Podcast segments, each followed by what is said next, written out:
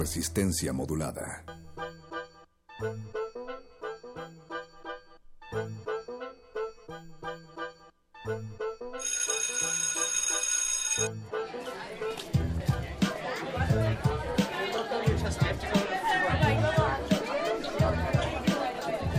Estos patios de recreo son un verdadero espectáculo de terror.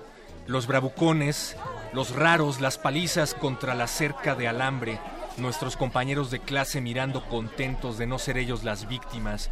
Nos apalean bien y bonito una y otra vez y después seguían burlándose de nosotros todo el camino a nuestras casas, en donde frecuentemente nos esperan más palizas.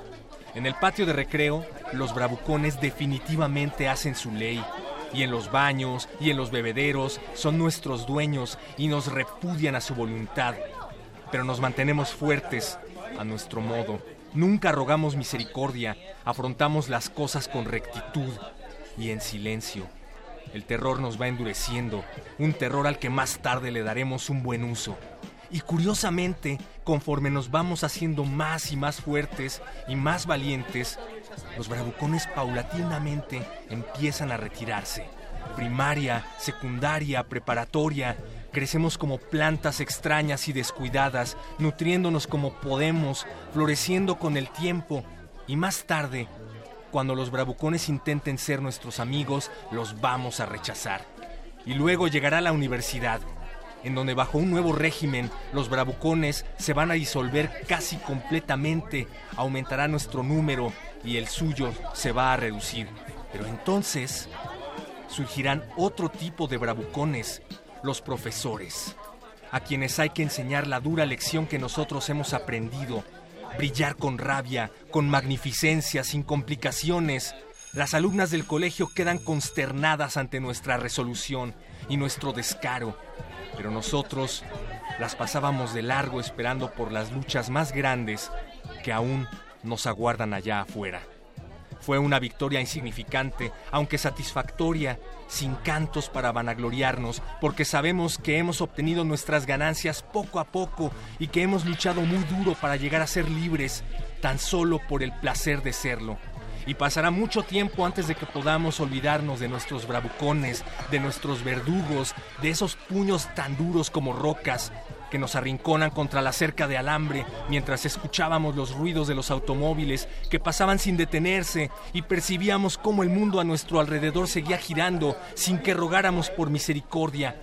Y al regresar, un día tras otro, y tras otro, y tras otro, y tras otro a nuestras clases, las niñitas nos contemplaban tan tranquilas y seguras al ocupar sus asientos en aquel salón repleto de pizarrones, de tizas, mientras pendíamos lúgubremente de nuestro obstinado desdén a causa de todo aquel terror y toda esa lucha aguardando por algo mejor que pudiera reconfortarnos en aquel inolvidable mundo de escuela primaria que parece nunca terminarse.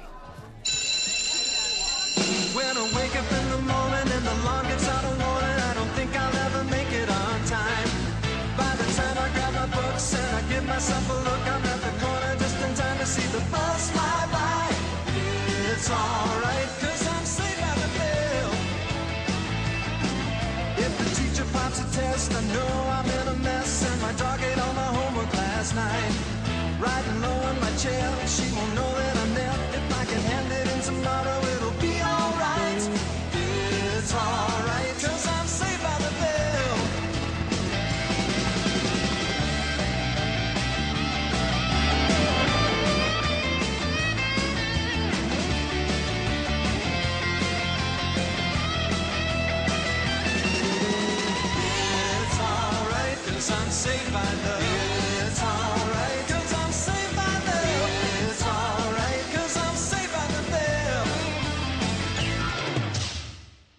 Resistencia modulada.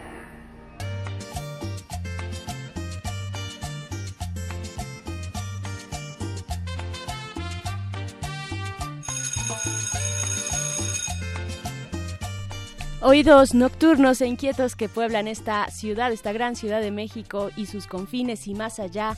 Gracias por atender el llamado de esta resistencia y por alojarnos en sus oídos de aquí y hasta las 11 de la noche. Esto es Radio UNAM 96.1 de FM y este es El Perro Muchacho soltando prosas bukovskianas, hablando del, del terrible momento del recreo escolar a merced de los bullies, pero también de la venganza de los nerds y es que, perro muchacho, ¿a cuántos no nos salvó la campana de múltiples atrocidades? Bastantes veces. Y ahora que mencionas a los nerds, y ahora que Bukowski menciona cómo tienden a invertirse los papeles, ya no sé en qué momento los bullies que están en los partidos políticos fueron nerds que ahora están cobrando venganza o si siempre fueron un montón de bravucones. Creo que ahí no hay pierde, pero muchachos. Yo creo que siempre fueron bullies. Yo creo que se, ajá, son, son, son bullies, son un tipo especial de bullies con suerte eh, que han podido estar en esos lugares especiales en los que deberían eh, sentirse honrados de ser servidores públicos, pero no, no lo son, no lo son. Eh, no sé si hay algún símil en el salón de clases con el esta, esta figura del, del chico o la chica que el representante de la clase, ¿cómo se llama? El jefe de grupo. El jefe de grupo, por supuesto, el jefe de grupo. Ese sería Manlio. Ajá, Manlio, Fabio Beltrones. pero, pero no, si eran más nerds, ¿no? Bueno, yo sí, ¿tú fuiste jefe de grupo en algún momento? No, para nada, no. ¿No? Ah, yo, yo padecía los jefes de grupo. Yo, y sí tendían a ser los ñoños. Pero tienes razón, no lo había pensado. Hay ñoños bullies. Eh, sí, sí, sí, sí, claro, claro. Sin embargo, no. Hay, hay, subespecies. Exacto, no, no me imagino definitivamente a Videgaray tratando de quitarle lunch a un alumno a la salida. Al contrario, yo creo que todo ese rencor se le fue acumulando. Acumulando, claro. Y aprendió, como él mismo diría, a canalizarlo de otras maneras.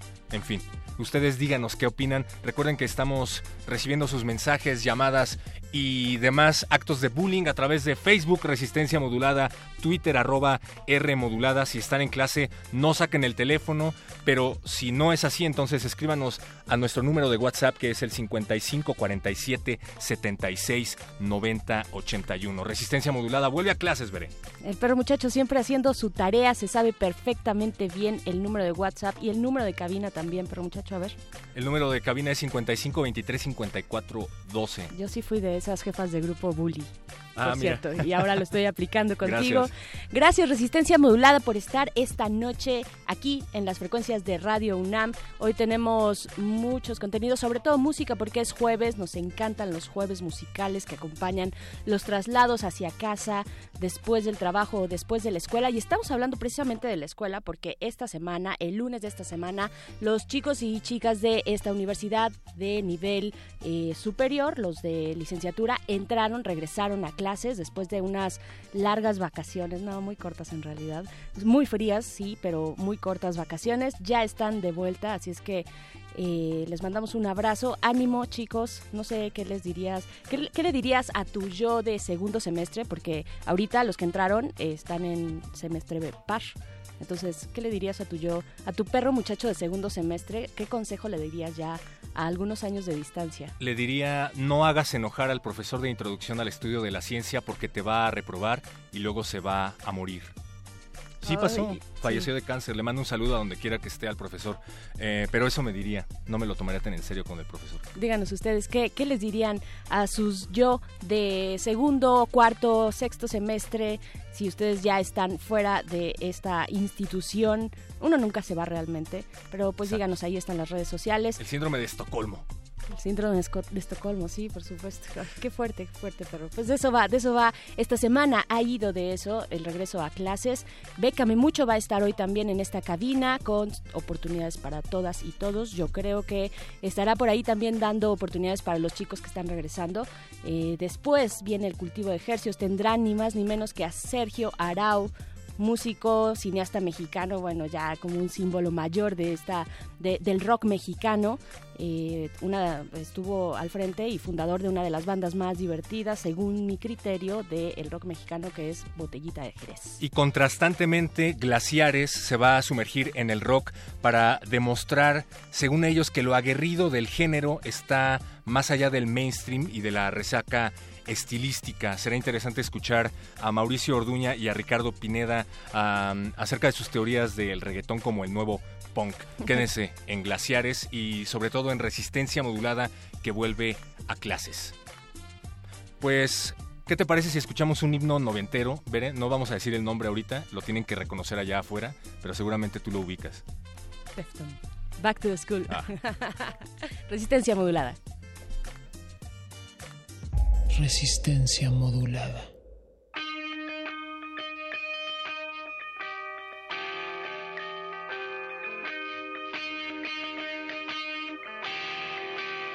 So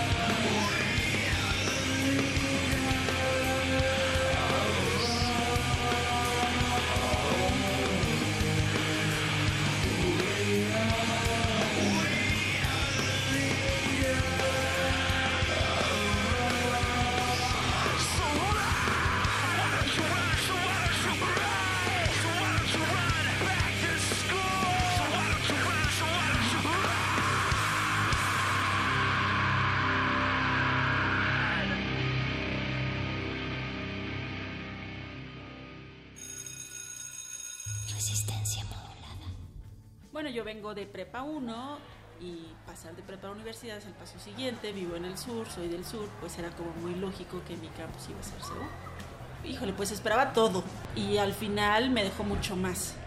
Es decir, tenía muchas expectativas de lo que quería hacer, de lo que podía hacer, eh, aunque en el transcurso me di topes cañón, incluso con algunos profesores. Al final creo que coseché mucho más de lo que esperaba y me dio, insisto, más que todo cuando yo estaba estudiando no estaban especializadas, no había estas especializaciones, entonces tomabas de aquí, de allá y de acullá y afortunadamente yo sí tomé talleres de radio y todo este rollo y me gustó muchísimo y entonces pues aquí estoy. Resistencia modulada. Creo que el futuro o el mejor futuro te lo aseguras tú. Estés en la universidad, en la UNAM, en cualquier otra universidad, hayas estudiado, seas autodidacta, el mejor futuro eres tú o tú te lo defines pues. Resistencia modulada. ¿Qué le dirías a Silvia de primer semestre de la carrera? Pues que no desista, que las cosas van a mejorar, que siempre van a ser mejores y que con un poco de empeño va a lograr lo que quiere. ¿Y qué crees que te respondería? Que estoy loca. no lo sé. Resistencia modulada. Bueno, en realidad no me acordé de mi clase favorita. Me acordé ahorita de mi clase de géneros periodísticos, donde una maestra, que no recuerdo el nombre, era súper regañona y entonces todos nos reuníamos a estudiar. Eh, los fines de semana, sábados, buscábamos un salón que estuviera vacío y cada quien exponía un tema porque los exámenes estaban cañón. Y eso hizo que nos la pasáramos como muy padre.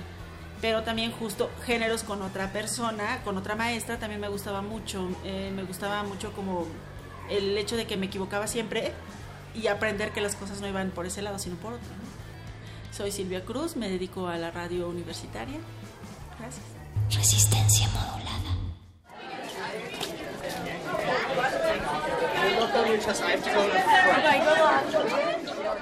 Gracias a todas las personas que se detienen aquí en el pasillo para contarnos sus anécdotas. Si ustedes también tienen anécdotas de la escuela, prepa, secundaria, universidad o qué sé yo, pues eh, comuníquense con nosotros a través de nuestras redes, como ya lo están haciendo por acá. Antes me gustaría decir que escuchamos Deftones Back to School.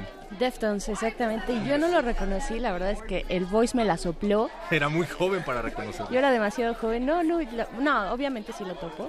Somos, somos un poquito de, de- de generaciones distintas, pero no tan alejadas, perro muchacho. Tú hubieras sí sido mi la adjunta. ubicabas. Yo hubiera sido tu adjunta, exacto. Ay, qué bonito. Sí, yo sí lo ubicaba. De hecho, Deftones odió, odió tener que hacer esa versión porque fueron presionados por la disquera para tener que sacar un single que tuviera que estar dirigido a universitarios o a preparatorianos y sacaron esa canción que se llama Back to School. La original se llama Pink Magic, pero bueno, a mí me gusta mucho esa, esta versión. Esta versión es muy buena, sí, por supuesto. Espero que a ustedes también les haya gustado. Y pero muchacho, ya decías, tenemos eh, pues radioescuchas que nos comentan, nos hacen llegar sus comentarios a nuestros teléfonos y a nuestras redes sociales. Gracias Silvia de Coyoacán. Dice, se le hace raro que a Mancera no se le haga nada raro la desaparición del muchacho Marco Antonio. Estamos hablando del muchacho que fue secuestrado por policías y luego devueltos debido a la presión de la ciudadanía en, en marchas y en redes sociales y que fue devuelto a sus familiares, pero vaya, vaya, ya no será el mismo. La muerte de la señora en Coyoacán también se le hace raro, dice, policías del Estado de México secuestraron a un muchacho. Y qué interesante que lo mencione, ahora recuerdo mis días de preparatoriano, yo estudiaba en un colegio de bachilleres y una de las consignas tácitas que teníamos entre compañeros era cuidarnos entre nosotros de la policía. En este plantel en particular al que yo asistía no había un patio, entonces terminaban las clases y te echaban a la calle Sí. y había un lugar en común que era las afueras del metro División del Norte y veías patrullas por todos lados que estaban esperando el momento de que uno se descuidara para plantarte algo o para mm, subirte a la patrulla o para pedirte dinero y encima de todo se ofendían, ¿sabes? ¿Cuánto dinero puede tener en la bolsa un niño de colegio de bachilleres de 15 años? Sí, no. Le ofrecías lo que tenías 30 y se ofendían. Ay. ¿Y tú crees que con eso te voy a dejar ir? Entonces, pues desafortunadamente las cosas no han cambiado, sino todo lo contrario.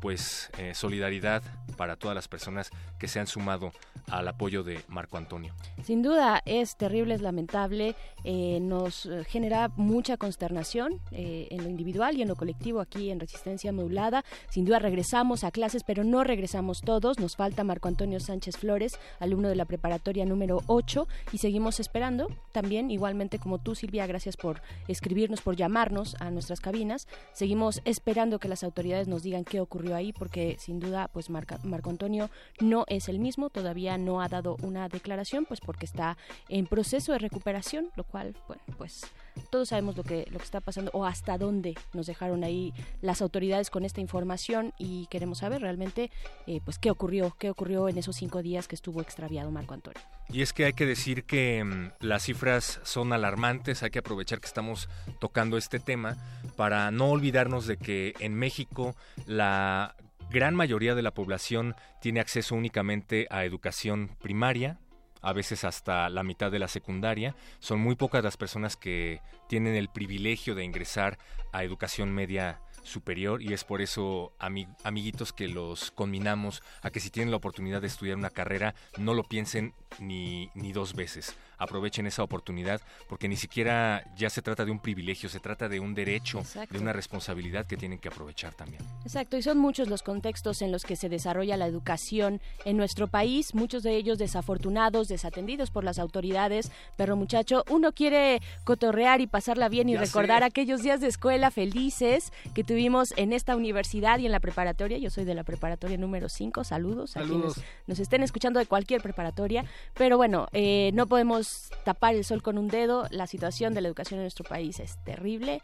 Eh, pues ahí ya están las propuestas de los candidatos, hay que revisarlas también los candidatos hablando respecto a la educación. Dice Mit por ahí que van a ser los maestros el eje central de su política eh, para la educación pública y que les va a subir los sueldos. Andrés Manuel dice que la educación pública, justamente de lo que hablabas, la educación eh, media y media superior, media superior y superior serán pues un derecho garantizado para todas y todos, ¿no? Que es un poco de lo que hablabas, pero también nos vamos a otro lugar, una entrevista que hizo nuestra compañera eh, Mónica Sorrosa respecto a pues cómo se vive eh, en otros espacios no urbanos la educación también, pero muchacho. Gracias a la ensayista, poeta y traductora Vinizá, es decir, de la lengua zapoteco, Irma Pineda. Irma habla acerca de su acercamiento a la literatura en su lugar de origen, un espacio, como dices, Bere, en donde las escuelas son muy escasas y no solo eso, en donde la mujer poco a poco ha tenido que ganar su derecho a recibir educación. Ella habla acerca de la lucha indígena por la educación, sobre feminismo, desde luego, y la diversidad cultural. Ella afirma que si no hubiera sido porque sus papás eran profesores, probablemente no hubiera tenido un acercamiento temprano a la literatura y bueno, eso la ha impulsado a luchar por los derechos de la educación en su lugar de origen, pero sobre todo por los derechos de las mujeres a educarse en ese lugar y en todo el país. Vamos a escuchar a Irma Pineda y seguimos aquí en Resistencia Modulada. Resistencia Yo nací en Juchitán, Oaxaca, que es una región muy rica, eh, que se ubica en el istmo de, México, la cintura de nuestro país, pero es una región muy rica no solamente en cuanto a recursos naturales, biodiversidad, etcétera, sino que también culturalmente Oaxaca es uno de los estados más diversos, ¿no? Justamente es el estado que tiene eh, pues el mayor número de, grupos lingüísticos. Actualmente se habla de unos 16 eh, grupos lingüísticos lingüísticos y yo creo que eso también va formando a las nuevas generaciones, ¿no? Todo este ambiente en el que crecemos los, los niños y los jóvenes de, la región. de la región. Yo tuve la fortuna de que mis padres eh, fueran maestros y eso hizo que en casa pues hubiera algunos libros, pero lo que fue fundamental también para acercarme más a la literatura fue la creación de la Casa de la Cultura de Juchitán, una Casa de la Cultura que crearon algunos escritores reconocidos como el doctor Víctor de la Cruz, que fue uno de los grandes investigadores de la cultura de los Viñizá, que también pues falleció eh, hace unos eh, dos, tres años, y pues también la escritora Elisa Ramírez el pintor Francisco Toledo, personajes todos destacados de la, de la, cultura, no solo oaxaqueña, sino del país. ¿no? Y algo que aportaron fundamentalmente fue la creación de una biblioteca infantil, una biblioteca que pues tenía un enorme acervo de libros para niños, pero además donde los niños podíamos entrar y salir libremente. Es decir, no teníamos que hacer ningún trámite, ni sacar credencial, ni, ni siquiera ir acompañados de un adulto, porque pues era un pueblo y los niños en aquellos años andábamos libremente por el pueblo y podíamos llegar solos a la Casa de la Cultura, entrar solos a esa biblioteca donde había juegos de mesa, había libros, había... Entonces eso nutrió mucho mi, infancia, ¿no? La literatura que pude eh, recibir de esa, de, de esa biblioteca infantil y pues ahí fui conociendo autores de la literatura universal, pero también autores zapotecos, porque pues mucho antes de mí ha habido generaciones de, personas que se dedicaron a crear literatura en esta lengua.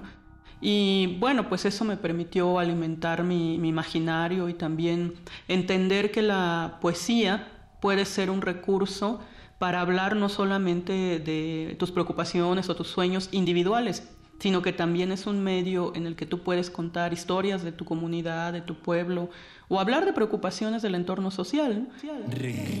El acceso a la educación también nos ha permitido el acceso a la información, el acceso al conocimiento de una serie de, herramientas, de instrumentos jurídicos, legales, eh, el acceso a los medios de comunicación, que poco a poco van permitiendo que haya un mayor reconocimiento del papel de las mujeres indígenas. Claro, también esto es un sector mínimo todavía. La mayoría de las mujeres indígenas pues eh, aún están sin poder ir a la escuela por diversas eh, circunstancias, desde el impedimento familiar, eh, por esta tradicional creencia de que pues las mujeres vamos a casarnos y a cuidar hijos, y hasta la carencia de las mismas escuelas, ¿no?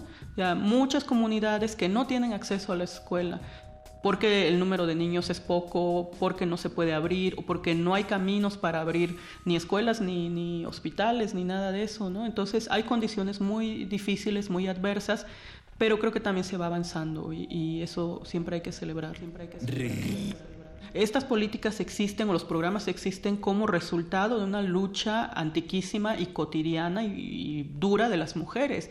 O sea, las mujeres han tenido que organizarse desde colectivos locales hasta colectivos nacionales. Puedo mencionar, por ejemplo, a la Coordinadora Nacional de Mujeres Indígenas, ¿no? que están insistiendo de manera permanente en que las diversas instancias toquen el tema de, los derechos de la mujer. ¿no? Y como mencionaba, no solo el derecho a la educación, sino a la salud, a los derechos humanos, a, una identidad, a una vida digna, a una vida libre eh, de, violencia, etc. Entonces, eh, actualmente sí varias instancias se van preocupando. Eh, mencionaba ya algunas, ¿no? como, como la misma UNAM como institución educativa, la CDI, que es la instancia encargada de, pues, trabajar con, con la población indígena de manera más puntual, y algunas eh, oficinas o secretarías de gobiernos locales, ¿no? Eh, como eh, pues los institutos de mujeres, que ya van acercándose un poco al, desarrollo de políticas públicas que puedan mejorar condiciones de vida de las mujeres como resultado de esta lucha de las mismas mujeres, ¿no? No ha sido gratuito contra eso es contra lo que queremos luchar, ¿no? Contra lo que llevamos años luchando, justamente contra el racismo, la discriminación, y que haya un reconocimiento de la diversidad cultural que pues que, impera en este país, que, existe en este país y que muchos pues todavía no sabemos o no queremos voltear a ver. No habré de lastimar tu cuerpo, porque tus lágrimas no bastarán para devolver la vida a nuestros muertos, ni alcanzarán para borrar el dolor de nuestra memoria. Solo lanzaré mis palabras por los cuatro brazos del universo, para que el sol y el viento las graben en todas las piedras, y que no exista un rincón del mundo a donde puedas huir sin escuchar mi voz como una letanía nombrando cada flor que te llevaste. resistencia modulada. Esta ciudad cuenta, esta ciudad cuenta historias. Historias. Historias. historias. Vengo muy desvelada. Me levanté como a las 6 de la mañana.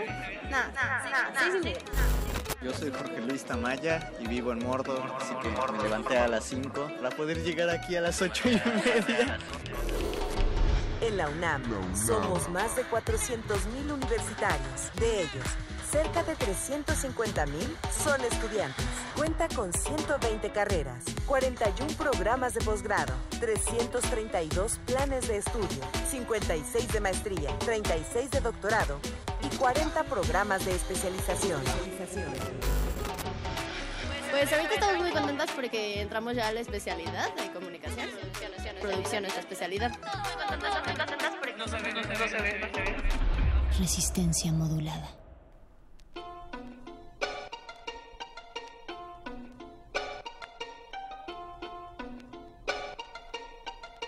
Escuchábamos a la poeta, traductora, ensayista, escritora en general, Irma Pineda, acerca de su acercamiento a la literatura, acerca de la lucha en comunidades originarias por la educación. Y agradecemos sobremanera a Vania Nuche, colaboradora de Radio UNAM, conductora de Calmecali, por esta entrevista. Si quieren escuchar más de Irma Pineda, esta conversación dividida en varias partes, pueden ir al podcast de Radio UNAM para escuchar Calme Cali y desde luego sintonicen a partir de las 10 de la mañana los jueves Calme Cali con Vania Nuche, Berenice Camacho. Un saludo a Vania, nuestra querida Vania Nuche. Perro muchacho, ya está en nuestra línea de resistencia modulada Itzel Vargas Plata. Ella es curadora del Museo Universitario del Chopo y nos viene a invitar, pues aparte de la oferta de exposiciones artísticas que tiene este museo eh, para todas y todos nosotros. bienvenida Itzel, buenas noches.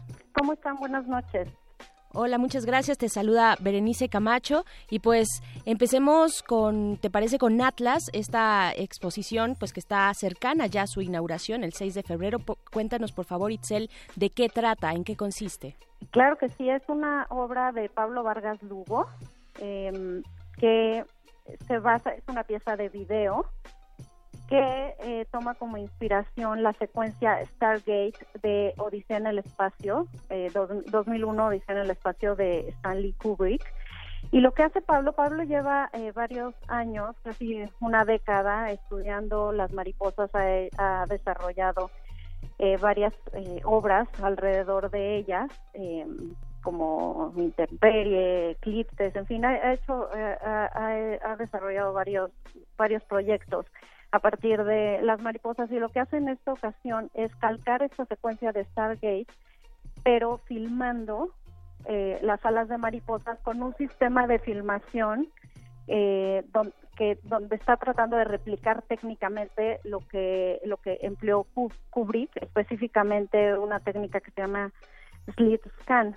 Entonces, bueno, estamos súper contentos porque Pablo tiene una, un talento eh, pues muy particular para crear imágenes muy enigmáticas. Todo este conocimiento que él ha acumulado a través de los años en esta investigación, nunca lo, él nunca lo ofrece de manera directa. Tiene una manera como muy sutil, muy, eh, muy elegante de presentar eh, estas propuestas y bueno es un es un viaje visual increíble no eh, las alas de mariposas la, las venas de las de las alas de las mariposas se vuelven topografía y el paisaje, las, las salas se vuelven el paisaje, ¿no? Eh, entonces es, es un proyecto que estamos súper contentos que hizo especialmente para el Museo del Chopo y que va a abrir, al igual que los otros proyectos de los que vamos a hablar, el 6 de febrero a las seis y media de la tarde seis y media de la tarde, Itzel, y siempre se agradece como espectadores pues que nos dejen bastante más para construir desde nosotros y que no nos den todo eh, de una manera ya mucho más masticada, sino más sugerente, ¿no? Así es. Ese es Pablo. Ese es Esas estrategias son, son muy eh, Pablo Vargas Lugo y, y de verdad estamos eh, pues muy orgullosos, muy emocionados de que la gente vea esto. Eh, trabajó en colaboración con el fotógrafo Rafael Ortega y, la música está compuesta especialmente para para este proyecto también. Eh, entonces, la gente creo que va a quedar encantada. Definitivamente. ¿Qué más? ¿Qué más nos tienen en el Museo del Chopo? Esta, pues, eh, consistirá en esta em, en la apertura de cuatro exposiciones que se llevarán a cabo el mismo día, tengo entendido, Itzel. Así es, quisimos quisimos abrir en grande, son cuatro proyectos eh, que, que, son muy fuertes, muy muy disímiles también entre sí. También en la planta baja, les, les sigo platicando, va a estar Ascensión Cautiva, que es un proyecto de Tania Candiani, que está dividido en tres etapas. Tania Candiani nos representó hace dos ediciones en la Bienal de Venecia, eh, representó a México, es una gran artista muy interesada pues en los procesos que ha seguido el hombre por, por descubrir, por imaginar el futuro y en este caso eh, su, su tema es, son los globos aerostáticos. Ella tuvo la oportunidad de conocer al bisnieto de, al bisnieto sí de Joaquín de la Cantoya y como ustedes saben el Museo del Chopo eh, fue eh, un espacio, un edificio construido para la Feria Internacional Textil de Düsseldorf en 1902 que luego lo trajeron a la Ciudad de México y los globos cautivos, los globos aerostáticos cautivos, eh, inicialmente se exhibían en,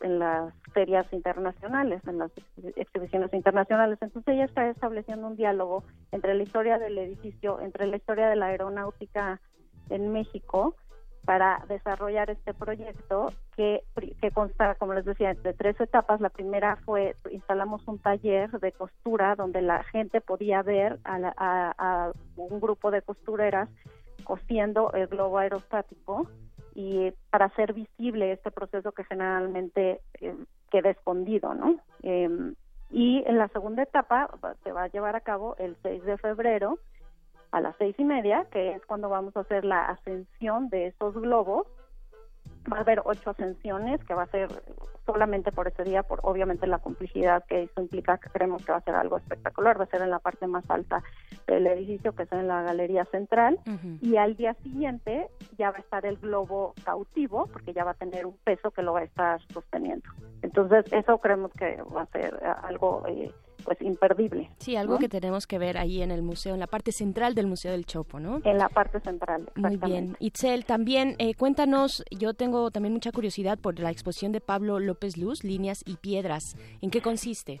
Sí, la exposición de Pablo López Luz eh, eh, reúne las últimas series en las que ha, ha, trabajado de 2011 a la fecha. Tenemos también un curador estrella, es Alexis Fabri, que es un gran conocedor y promotor de fotografía latinoamericana y en este caso, bueno, con la mirada tan tan fina y tan experta que tiene Alexis hizo una selección de, de pues de los últimos años de trabajo de Pablo, donde está eh, se refleja su interés por la identidad cultural mexicana y andina específicamente. Lo que a Pablo eh, López Luz le interesa mucho es ver pues cuáles son las reminiscencias eh, de del legado arquitectónico mesoamericano ¿no? en, la, en la arquitectura contemporánea.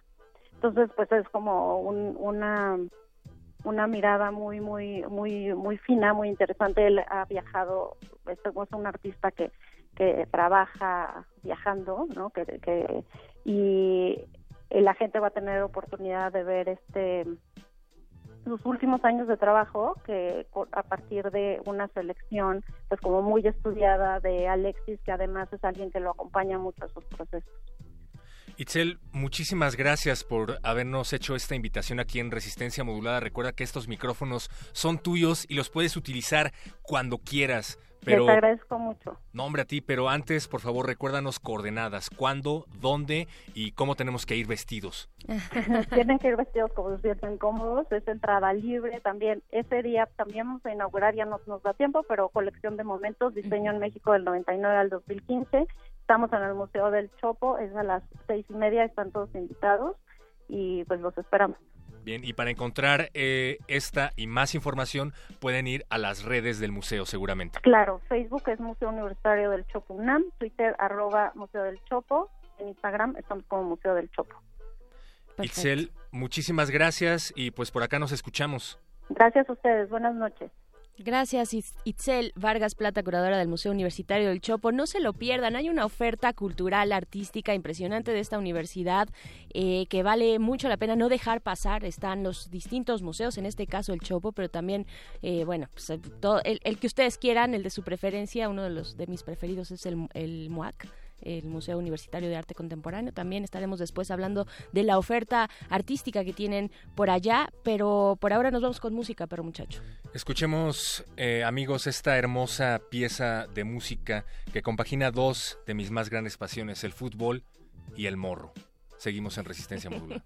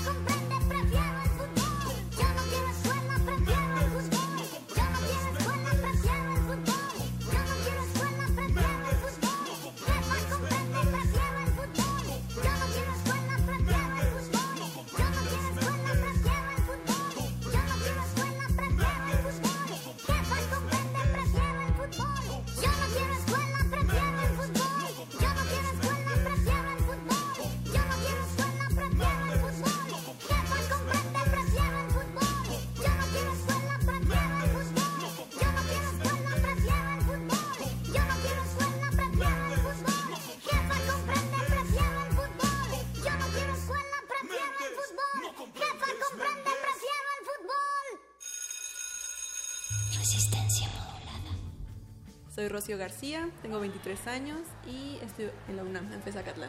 Porque pues vi el plan de estudios, la primera vez no me quedé en CU, entonces tuve que buscar nuevas opciones y la Fezacatlán fue la mejor opción que encontré. Resistencia modulada.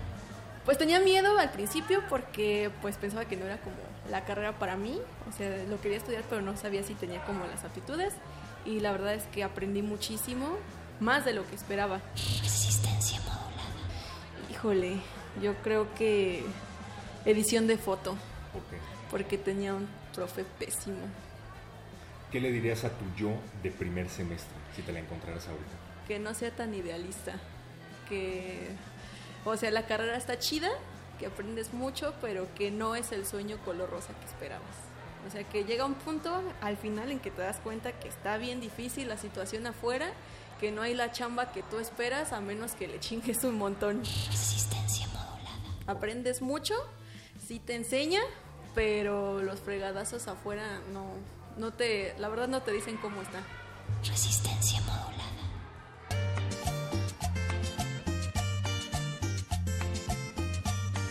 Resistencia modulada, ya regresamos aquí. ¿Ustedes qué le dirían a su yo de primer o segundo semestre? Porque son los que están entrando ahorita, hoy, bueno, este lunes pasado. Perro muchacho, ¿ya nos dijiste qué te dirías? ¿Sí? Sí. ¿Ya nos dijiste? Sí, sí, sí, claro, al inicio del programa. Dice nuestro productor que se diría a sí mismo, no, no destapes esa primera botella. No destapes. Y no voy a decir más. Sí. no destapes esa botella. Yo creo que me diría, ay, no sé qué me diría, no venía preparada, es tal vez información clasificada, pero yo jugaba mucho ajedrez, era muy ñoña, pero jugaba mucho ajedrez en la universidad y eso hacía que me perdiera muchas clases.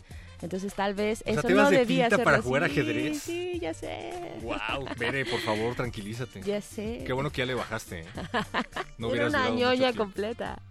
Tenemos también eh, comentarios de personas que loan al morro y bueno, ustedes a diferencia del morro no tienen que decidir entre la escuela o el fútbol. En la UNAM pueden utilizar ambas opciones al mismo tiempo y desde aquí aprovechamos para enviarle un saludo a las campeonas de fútbol femenil de la UNAM porque la selección femenil de fútbol de la UNAM obtuvo en el año pasado de manera categórica la medalla de oro ante las tigrillas de la Universidad Autónoma de Nuevo León. Yeah, felicidades a ellas. Y también nos dice nuestra querida Vania Nuche, arroba Vania Nuque.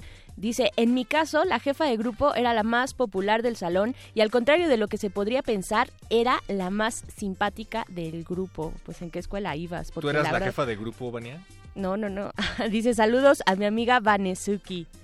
Ah, mira, Vanesuki era la jefa de grupo, ya. Era la jefa de grupo, no Vania. Qué miedo. Así es que pues ahí, ahí está. Ustedes también pueden opinar, pueden comentarnos cómo era su jefa o jefe de grupo. Yo era jefa de grupo, ya lo dije varias veces. Era una ñoñísima, encanta, me estoy súper balconeando aquí al aire. Fíjate, varios de los comentarios que nos hicieron los amigos a los que entrevistamos en los audios que han estado escuchando coincidían en que una de las cosas que se dirían a sí mismos en los primeros semestres sería algo así como no seas tan ñoño, no te lo tomes tan en serio, diviértete más, sal más con tus amigos, en fin, no sé. Yo creo que no es un tan buen consejo. O sea, es el momento de ser ñoños y de tomártelo muy en serio, porque ya después te empieza un poco a valer. O sea, ya ves que la vida no va tan en serio y que no todo es como lo planeas. Eh, yo mi consejo de, de anciana, pero pero sí es un poco así. O sea, cuando estás en la escuela te lo tienes que tomar en serio, creo. Sí, a lo mejor no estarías en este momento en el que podrías darte el lujo de imaginarte que te dirías que no fueras tan ñoña. A lo mejor si hubieras tomado el otro camino, te dirías exactamente lo contrario. ¿no? Exacto, exacto. Muy bien, pero muchacho.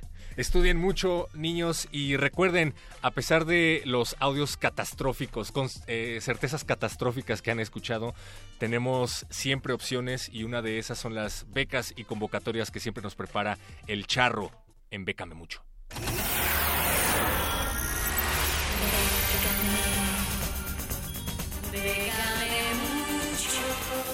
Convocatorias de todos los sabores y latitudes para las mentes mexicanas.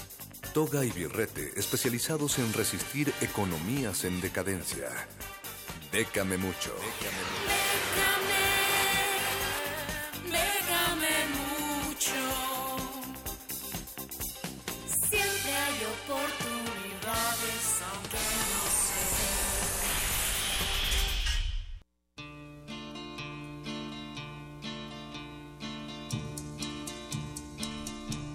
Querido Charro, buenas noches. ¿Dónde te encuentras y por qué no estás acá con nosotros en el calor de esta cabina? ¿Cómo estás? Buenas noches, aquí estamos muy bien en el sur de la Ciudad de México, apurándonos a llegar a una trinchera para conectarnos y compartir la información como cada jueves. Bien, Ya Charro, ¿te, fuiste de tráfico, pinta a jugar ajedrez como Sí. Berenice? Así es, me fui con, con mi banda ñoña a hacer cosas de ñoños. ¿Tú eras ñoño o no eras ñoño en la escuela? Pues yo pasé por los dos periodos, empecé por, por la parte ñoña absoluta, ya después como que me volví un rebelde sin causa y ya después retomé el camino de la ñoñez. Se oye, se oye tu rebeldía en la voz, Charro. Sí, sí, se escuchan esas andanzas. Esa en risa tu es de. James Dean. Sí. Sí, ya sabes, acá, guerrillero Charro. sin causa. Pero bueno, ¿Qué nos tienes esta noche? pasamos a la información. Primero para todos los resistentes que siempre están en busca de oportunidades para fomentar y defender los derechos humanos y el Estado de Derecho, ¡Eh! además de la libertad de información y los medios de comunicación independientes, por si les suena, está la convocatoria de la Fundación Nacional para la Democracia, NET, por sus siglas en inglés. Abre cada año varias veces, ahorita ya cerró la primera, quedan dos, dos, dos fechas de cierre que son el 16 de marzo y el 22 de junio. No esperen a los últimos días y chequen la convocatoria. Porque es importante, digo, además de, de- de que apoya proyectos que tengan que ver con libertad de prensa, derechos humanos, entre muchos otros rubros, por la cantidad que puede aportar al proyecto, ya que tienen un estándar de 50 mil dólares por proyecto, que a la cotización del día de hoy estamos hablando de poco más de 900 mil pesos, casi el millón de pesos, y eso que con que varía un poco el dólar, llegamos al millón. Si te ganas esta convocatoria, es probable que te dé gusto que suba el dólar, Charro. Así es, así porque efectivamente todas las emisiones son en dólares, entonces si sigue subiendo el dólar, eh, los ganadores del proyecto serán muy felices, no, así no los demás. Pero bueno, ojalá y ganen y ahí nos avisan en hashtag Mucho para darle seguimiento, si es el caso. Otra convocatoria que traemos aquí, ahora que ya regresó toda la chaviza clases, es la de Piso 16, Laboratorio de Iniciativas Culturales de la UNAM, que es un nuevo programa de Cultura UNAM para materializar ideas e iniciativas de la comunidad universitaria en todas las disciplinas artísticas, comunicación y gestión cultural. Está convocando a presentar proyectos para iniciar un proceso de acompañamiento e impulsar estas iniciativas sostenibles económicamente, o sea, enseñarlos o asesorarlos para que puedan eh, mantenerlo y ahora sí que hacer un estilo de vida además de, de ejecutar su proyecto. Pueden participar alumnos, egresados, académicos y otros miembros de la comunidad UNAM con formación artística en comunicación y gestión cultural. La edad está entre los 20 y 35 años.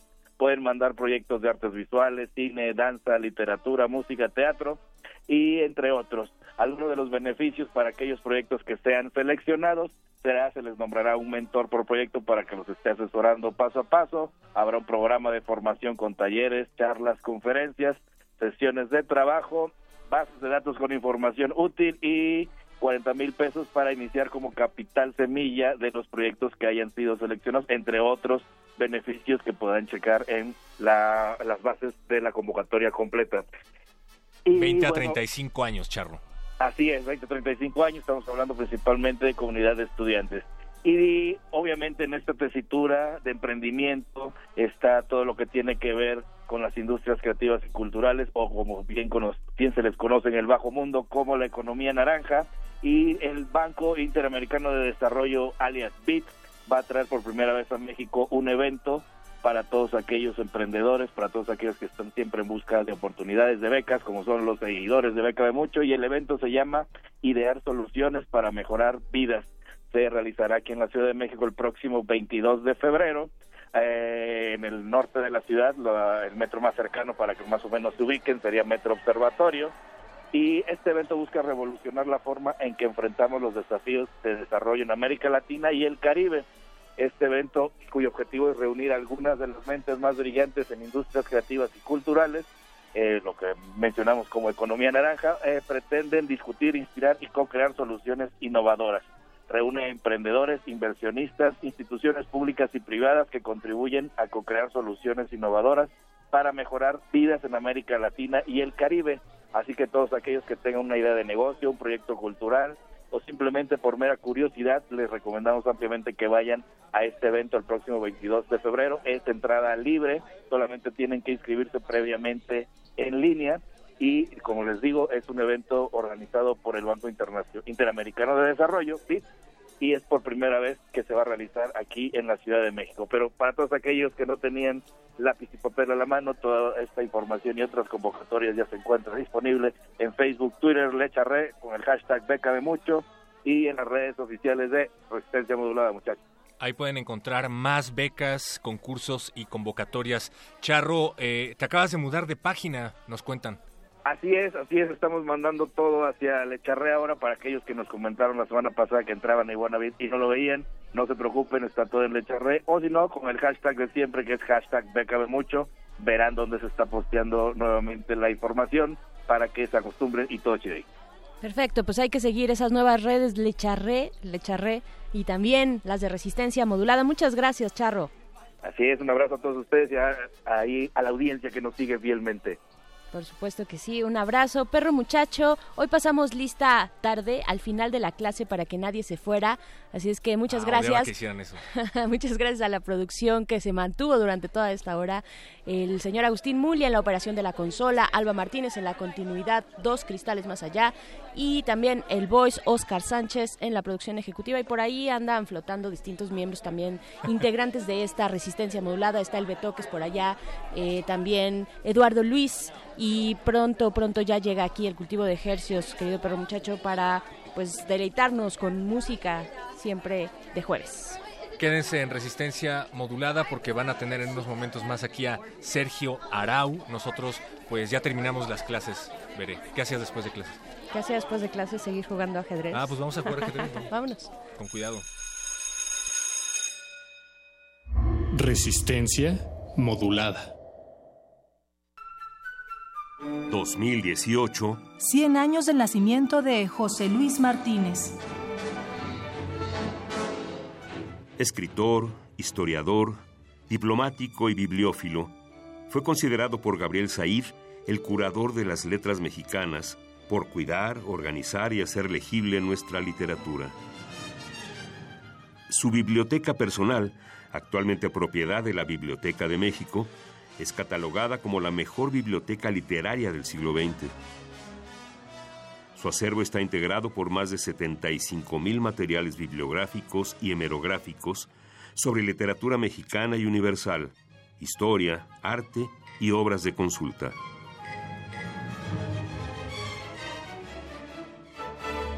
José Luis Martínez. 96.1 de FM, Radio UNAM, Experiencia Sonora. Juntos somos invencibles. En Alianza hemos sacado al PRI corrupto del gobierno y hemos metido a los culpables a la cárcel. Todos juntos haremos un México más justo, más seguro y más contento. Para eso el PAN, PRD y Movimiento Ciudadano hicimos un solo frente. Vamos a cambiar la historia, porque cuando estamos juntos somos invencibles. PAN, el cambio inteligente. Mensaje dirigido a militantes del PAN. Habla Guadalupe Loaesa. Alejandra se parece mucho a todas nosotras de alguna manera. ¿Por qué? Porque tenemos esa gana de autosuperarse constantemente. Nos queremos superar a diario. Tiene ganas de ayudar a otras mujeres que salgan adelante como ella ha salido adelante. Es una mujer sencilla, transparente, dice las cosas como son. Alejandra Barrales, precandidata a la jefatura de gobierno. PRD. Propaganda dirigida a militantes y simpatizantes del PRD y la coalición por la Ciudad de México al frente. En estos difíciles momentos que nos ha tocado vivir a causa de los desastres naturales, somos muchos los mexicanos que hemos apoyado sin dudar. Corre la voz, porque el apoyo debe continuar. Corre la voz, porque no debemos detenernos. Somos muchos los que estamos sumados para levantar México. Es hora de correr la voz para que sigamos aportando todos. El PRI escuchó el mensaje, ha entregado 258 millones de pesos y va a informar puntualmente en qué se está invirtiendo ese dinero. Primero, lo primero. Primero es México. PRI. La Escuela Nacional de Trabajo Social y Radio UNAM presentan Vida cotidiana, sociedad en movimiento. un programa para analizar las distintas problemáticas sociales y documentar alternativas e intervenciones para enfrentarlas. ¿Por dónde empezamos? Acompáñanos todos los viernes a las 4 de la tarde a partir del 9 de febrero. 96.1 de FM. Radio UNAM. Experiencia sonora. Unidad sin confrontar.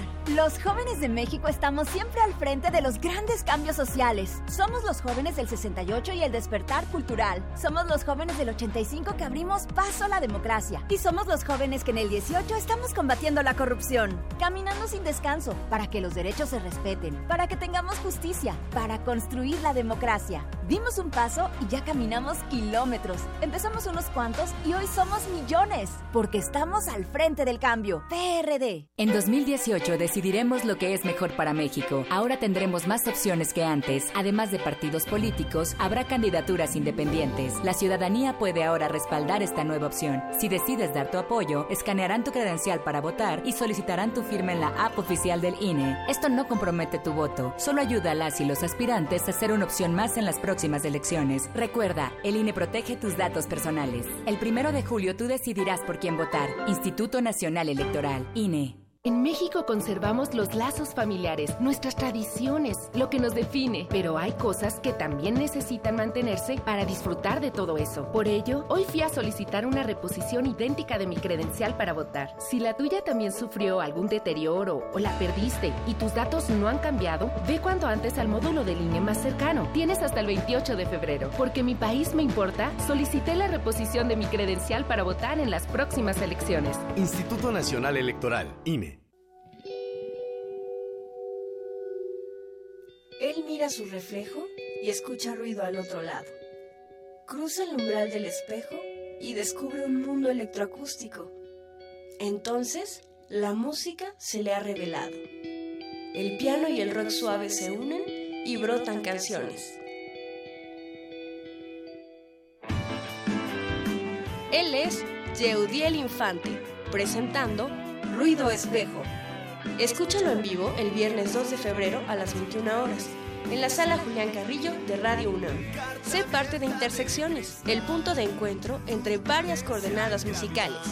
Radio UNAM, experiencia sonora. Resistencia modulada.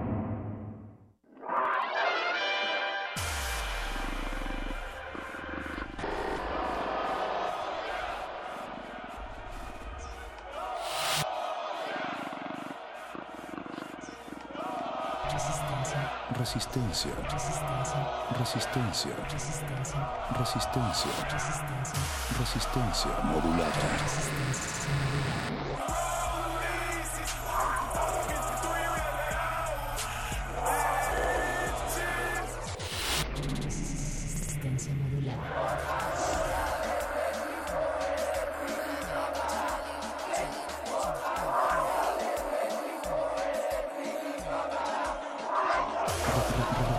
Resistencia.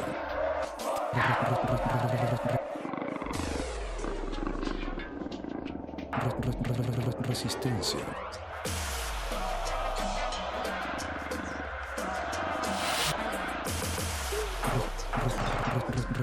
Resistencia modulada. Resistencia. Resistencia modulada.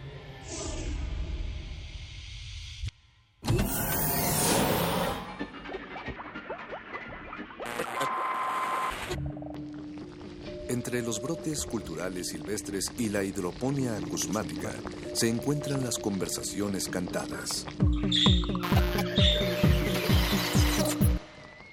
Estudiamos el milagro de la música libre en el aire. Cultivo de hercios. Frescura en la flora musical.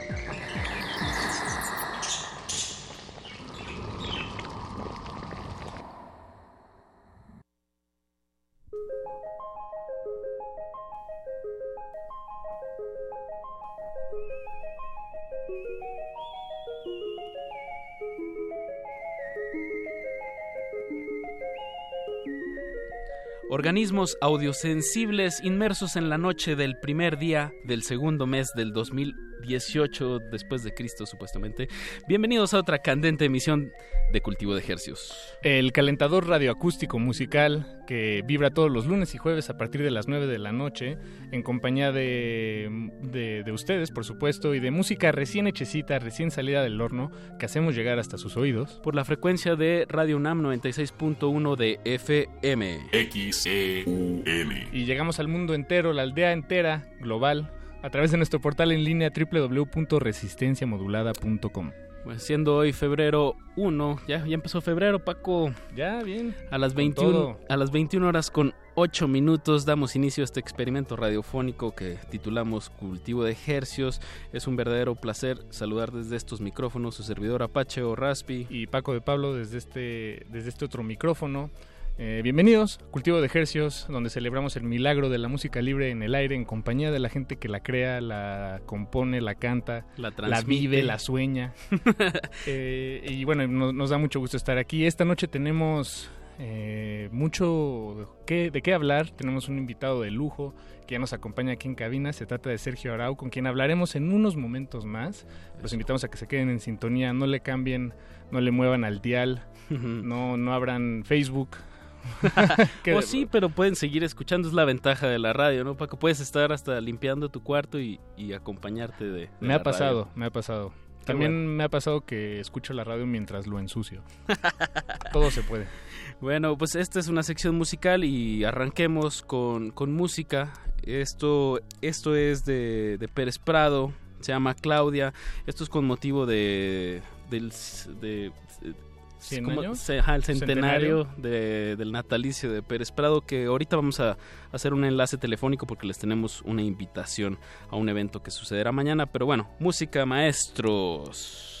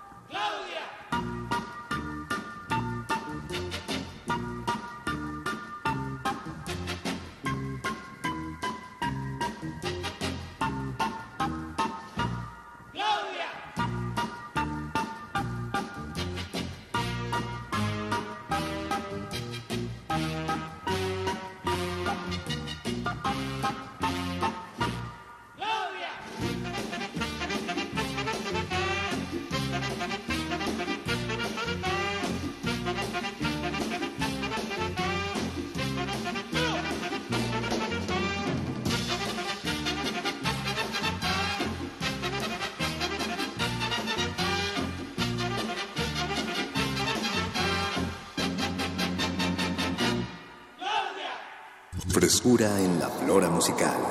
Cultivo de Jercias.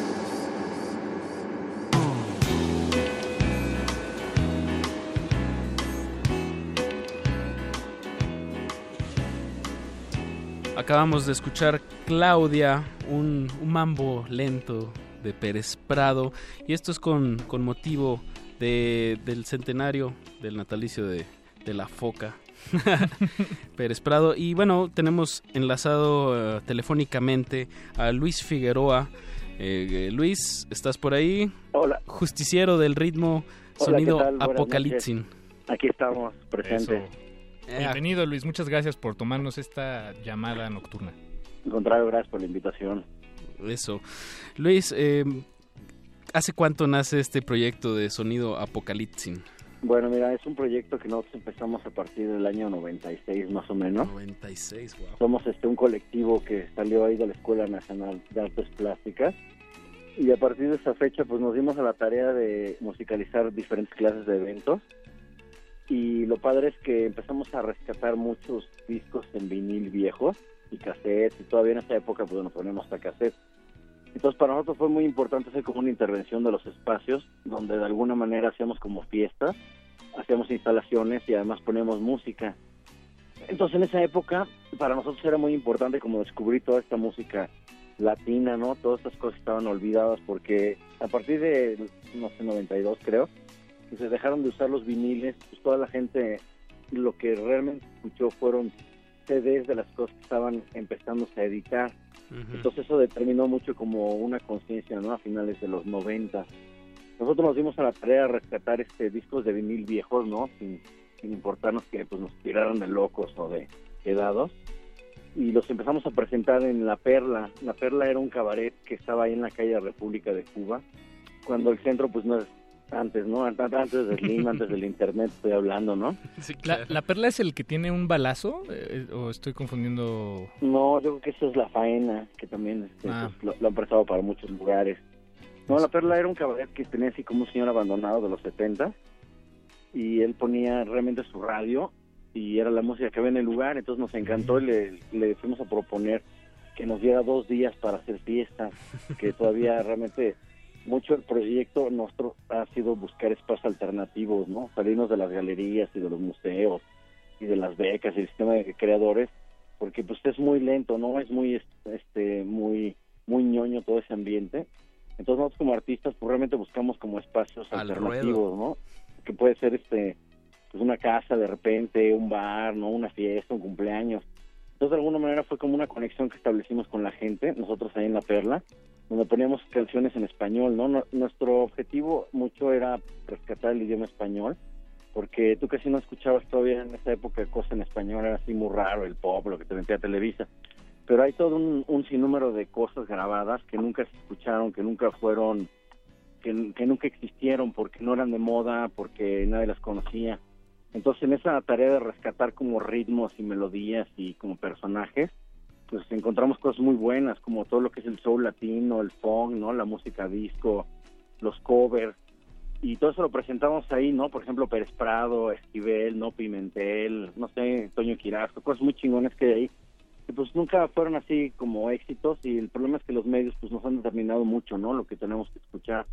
Entonces, el- el- realmente la labor del sonido apocalipsis ha sido como rescatar todos estos héroes de la música, todos estos ritmos, sonidos, y presentarlos de una manera no tanto mamona ni, ni este como rígida, sino poderlo hacer en una fiesta y nosotros hacerlo como más la onda sonidera, ¿no?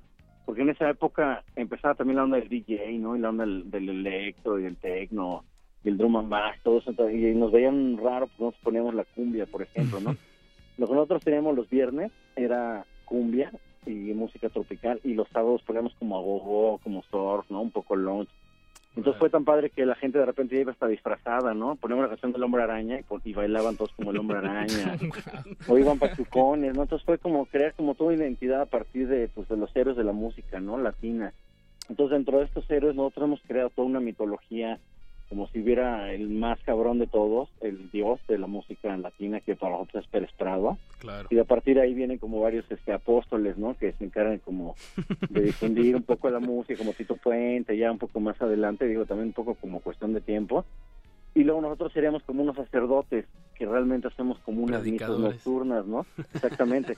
llevamos el mensaje del señor Pérez Prado a los corazones de las personas. Y bueno, se cumplen 100 años eh, de su natalicio. También eh, a finales del, del, del 2017 vino la orquesta, ¿no? A, a tocar aquí a la Ciudad de México de Pérez Sí. Prado. Y bueno, mañana, viernes 2 de febrero, se va a celebrar un magno evento, eh, regresando a, a los museos. eh, en este caso es en el Museo de Arte Carrillo Gil. Exacto. Se van a- ¿qué, qué va a suceder el día de mañana a partir de las 8 de la noche? Este, yo ahorita tuve una exposición porque bueno, yo también hago mi, mi trabajo plástico, hacemos instalaciones y está toda la onda del DJ sonidero, pero bueno, ahorita presenté una exposición de 25 altares, que es como jugar un poco como, como unos santos que se encuentra uno en el reciclaje y en la basura y estaban presentándose ahorita en el Carrillo Gil. Mañana como evento de clausura vamos a organizar una fiesta homenaje a los 100 años de Pérez Prado, porque según nosotros Pérez Prado es un genio de la música que no ha sido reconocido y casi nadie lo conoce, digo, y además nada más se conocen como canciones más conocidas, ¿no? El Mamo número 5 y el Mamo número 8, que son internacionales. Pero lo que vamos a presentar mañana es como la onda groovy de Pérez Prado, ¿no? Pérez Prado era un genio así como James Brown o como Glenn Miller o como Tommy Dorsey, pero Pérez Prado tuvo la capacidad de mezclar como los ritmos latinos con lo que escuchaba en ese momento. Realmente la persona de Pérez Prado es como la primera persona que hace sincretismo musical, ¿no? Que combina varios ritmos. Entonces él, su, en, su, en su creación, él mezcló el rock, el agogó, el bugalú, el rock and roll, ¿no? Los Beatles, canciones de moda, le hizo canciones a Verónica Castro. Entonces, pues de repente hay como que una, una cuestión ahí muy perdida en la música, ¿no? Y mañana vamos a presentar, además del homenaje a Pérez Prado, vamos a presentar una escultura especial que hicimos para el Día de la Candelaria de nuestro niño Pérez Prado. Ah, claro, mañana es Día de la Candelaria. Y vamos a presentar una película mexicana que también es muy importante porque es un, un artista, un cineasta mexicano, un director, que se llama este Juan, Ibáñez. Ajá, Juan, Ibáñez, es el director de Los Caifanes y es una super película de época. El papá Pero de esta Diego. película la hizo en los 70 ya este, en esa película salen resortes y toda la música es de Pérez Prado. Ya estaban grandes ellos, ya es como su última época. Pero rescata toda la tradición del Teatro Blanquita y, y luego unas escenas de la Ciudad de México. Es una película tan buena que casi no tiene diálogos, no necesita de diálogos para que tú la entiendas. Y lo padre es que son escenas como muy setentonas con música de Pérez Prado. Entonces, realmente es una película también que está ahí como perdida, que casi nadie la ha visto. Yo tengo una copia y quiero enseñarla mañana y se va a presentar ahí en el Museo Carrillo Gil a partir de las 8. Exacto, Fuego Lento se llama la película. Se llama Fuego Lento, sí, es una super película y tengo, casi nadie la ha visto. ¿Tiene algún costo este evento? No, no tiene, es entrada libre porque además la inauguración coincide con la inauguración de, de varias salas que tienen ahí en el museo. Bien. Y además nos dieron la oportunidad de, pues, de hacer ahí nuestro homenaje, ¿no? Perfecto, Sonido Apocalipsis mañana. Apocalipsis los invito a todos. Exacto, es en la- para los que no saben, el Museo de Arte Carrillo Gil está en la Avenida Revolución 1608, esto es en la colonia San Ángel. Exacto. Muchísimas gracias Luis Figueroa por la invitación, mañana nos daremos una vuelta para Sí, claro. echar un buen bailón y pues ver todo lo que lo que pues estás preparando para esta clausura. Sí, digo, son varios eventos que vamos a hacer porque estamos ahí coincidiendo con varias personas, pero bueno, pues es el primero ahorita que hacemos y invitamos a todos que rindan homenaje a Pérez Prado, que es uno de los dioses de la música latina. Pues rindámosle homenaje en estas frecuencias del 96.1 de FM con un- la canción de México 70 de Pérez Prado. Muchas gracias a Sonido Apocalipsis y bueno, ahí está la invitación para la audiencia el día de mañana, Ese es evento el- gratuito. Muy bien, DJ Lux del sonido Apocalipsis para todos ustedes. Bien. Super sonido Apocalipsis. Gracias. Hasta luego Luis, buenas Hasta noches. luego. Continuamos aquí en Cultivo de Hercios.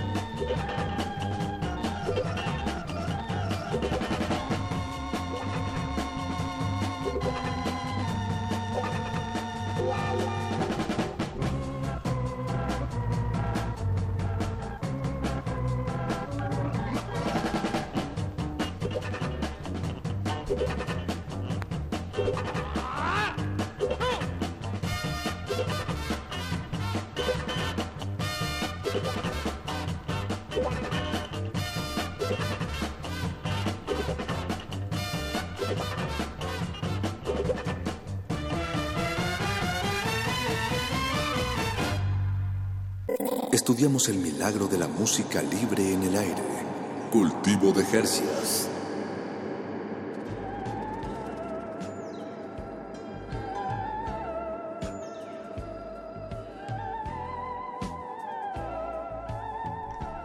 Estamos en Cultivo de Hercios. En vivo, a través de las frecuencias de Radio UNAM. Y como les anunciamos al principio de esta emisión, tenemos aquí en cabina un invitado de lujo. De lujo. Que necesita poca presentación, pero aún así la haré. Será breve. Solo diré dos palabras, dos sustantivos. Sergio Arau. Bienvenido, Sergio. Gracias. Muchas gracias, Paco. Muchas gracias, Bienvenido, Sergio. Qué chido.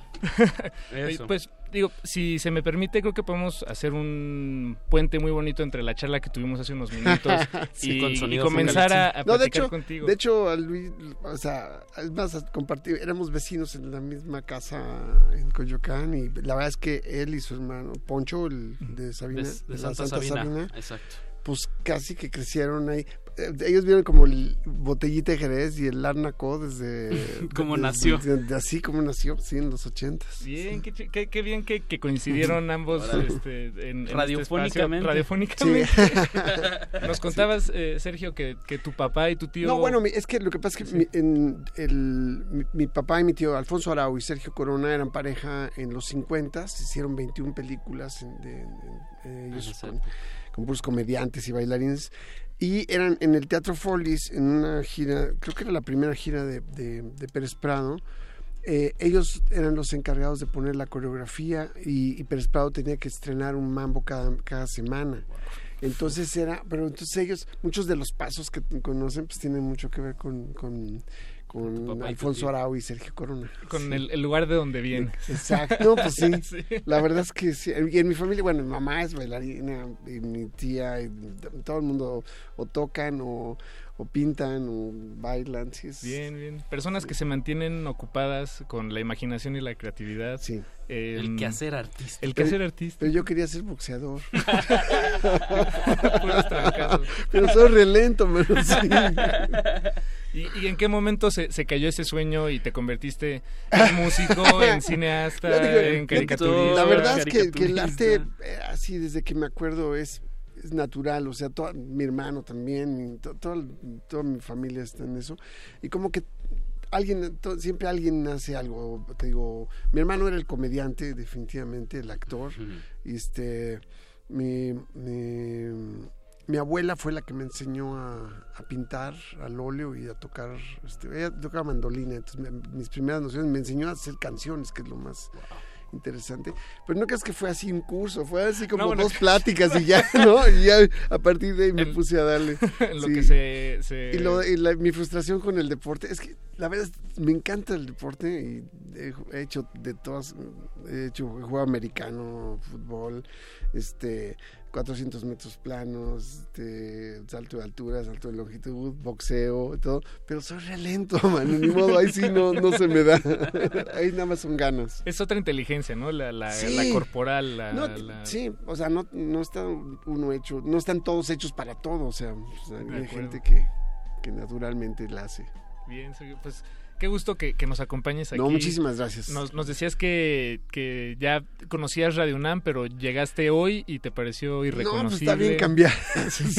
No, bueno, he venido desde los ochentas, eh, eh, muchas veces vine, o sea, con botellita, este, vine cuando estrené Un Día sin Mexicanos en 2004. O sea, he venido así por diferentes cosas que he hecho y este, pero ahorita sí la, desconocí. pues esta, esta antes era la cabina de AM. Por, ejemplo, ¿no? y la de FM era la, de enfrente, la, de allá. La de allá. Sí. Con razón, sí. Aparte está muy decorado y todo, numerito. Sí, ya, pues nos, nos gusta dejar aquí la casa bonita. Sí. bueno, Sergio Rao, artista multidisciplinario, lo, así es lo primero que, que leo. Indisciplinario. Indisciplinario. sí, me, me, llama mucho la atención. Eh, digo, ya ahorita nos diste también un esbozo de, que eres director, que pintas. Eh, ¿Qué nos faltó? De caricaturista. sí. Pero lo mío, lo mío es la vanidad. Eh. Exacto. Me, llama mucho la atención que ahorita nos platicaste como de, tus raíces familiares. Eh, ¿Esto en qué contexto fue? ¿En qué, zona de la ciudad vivías?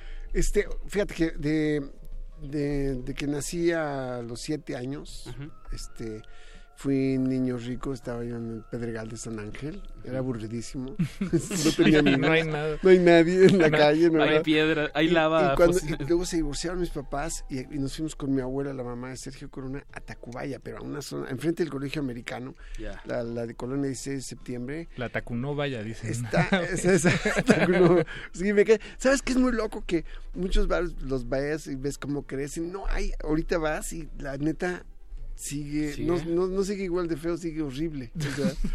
sí, no, es muy loco ese, ¿Sabes que Todos los que eran del barrio con los que crecí, todos se fueron.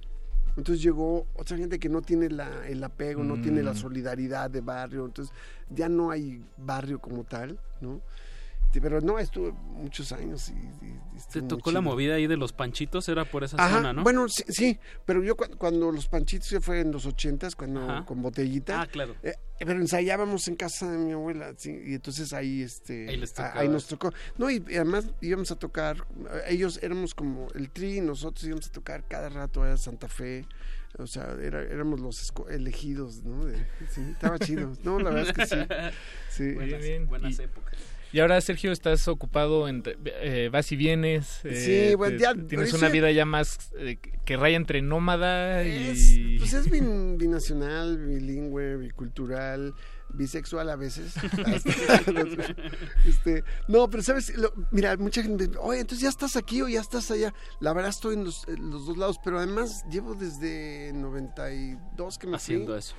sí, pues con botellita estuve hasta el 2012 y pues nadie me, estaba yo aquí, pero estaba yo allá también. Claro, allá hablamos de Los Ángeles, ¿no? Es como tu segunda tu segunda casa, que también se ve muy reflejada en, en muchas de las cosas que haces, sobre todo lo pictórico, el, el art naco. Pero el naco es más de acá. Sí, de hecho, lo que, lo que ahorita estaba diciendo, los altares, yo empecé haciendo altares. El naco nació al mismo tiempo que el guacarrock.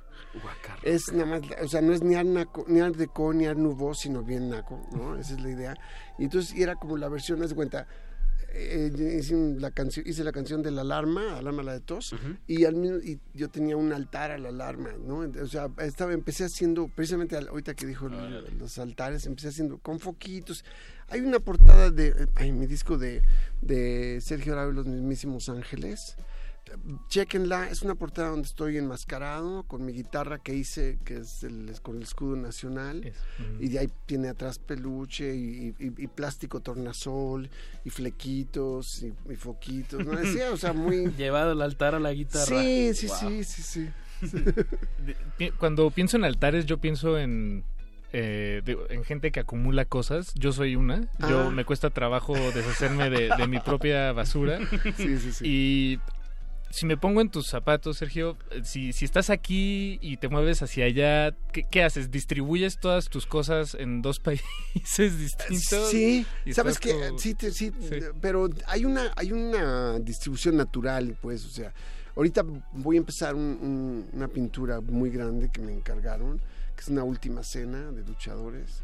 Está chido, pero este, entonces, pues, está, está aquí porque la- me la encargaron acá, entonces, y hay cosas que, que tengo allá. Ya tengo, tengo unos, eh, ya he hecho muchos, pero eh, ahorita estoy terminando unos eh, eh, maniquís, o sea, unos torsos de maniquí, todos tatuados. Sí, ah, sí. tatuados, guau. Sí, este, sí, hace mucho. Mira, por ejemplo, yo hice todos los tatuajes de la película Santa Sangre de, de Jodorowsky, sí, y, y tengo algunas de mis pinturas. Bueno, los tatuajes están en, en muchísimas de mis pinturas.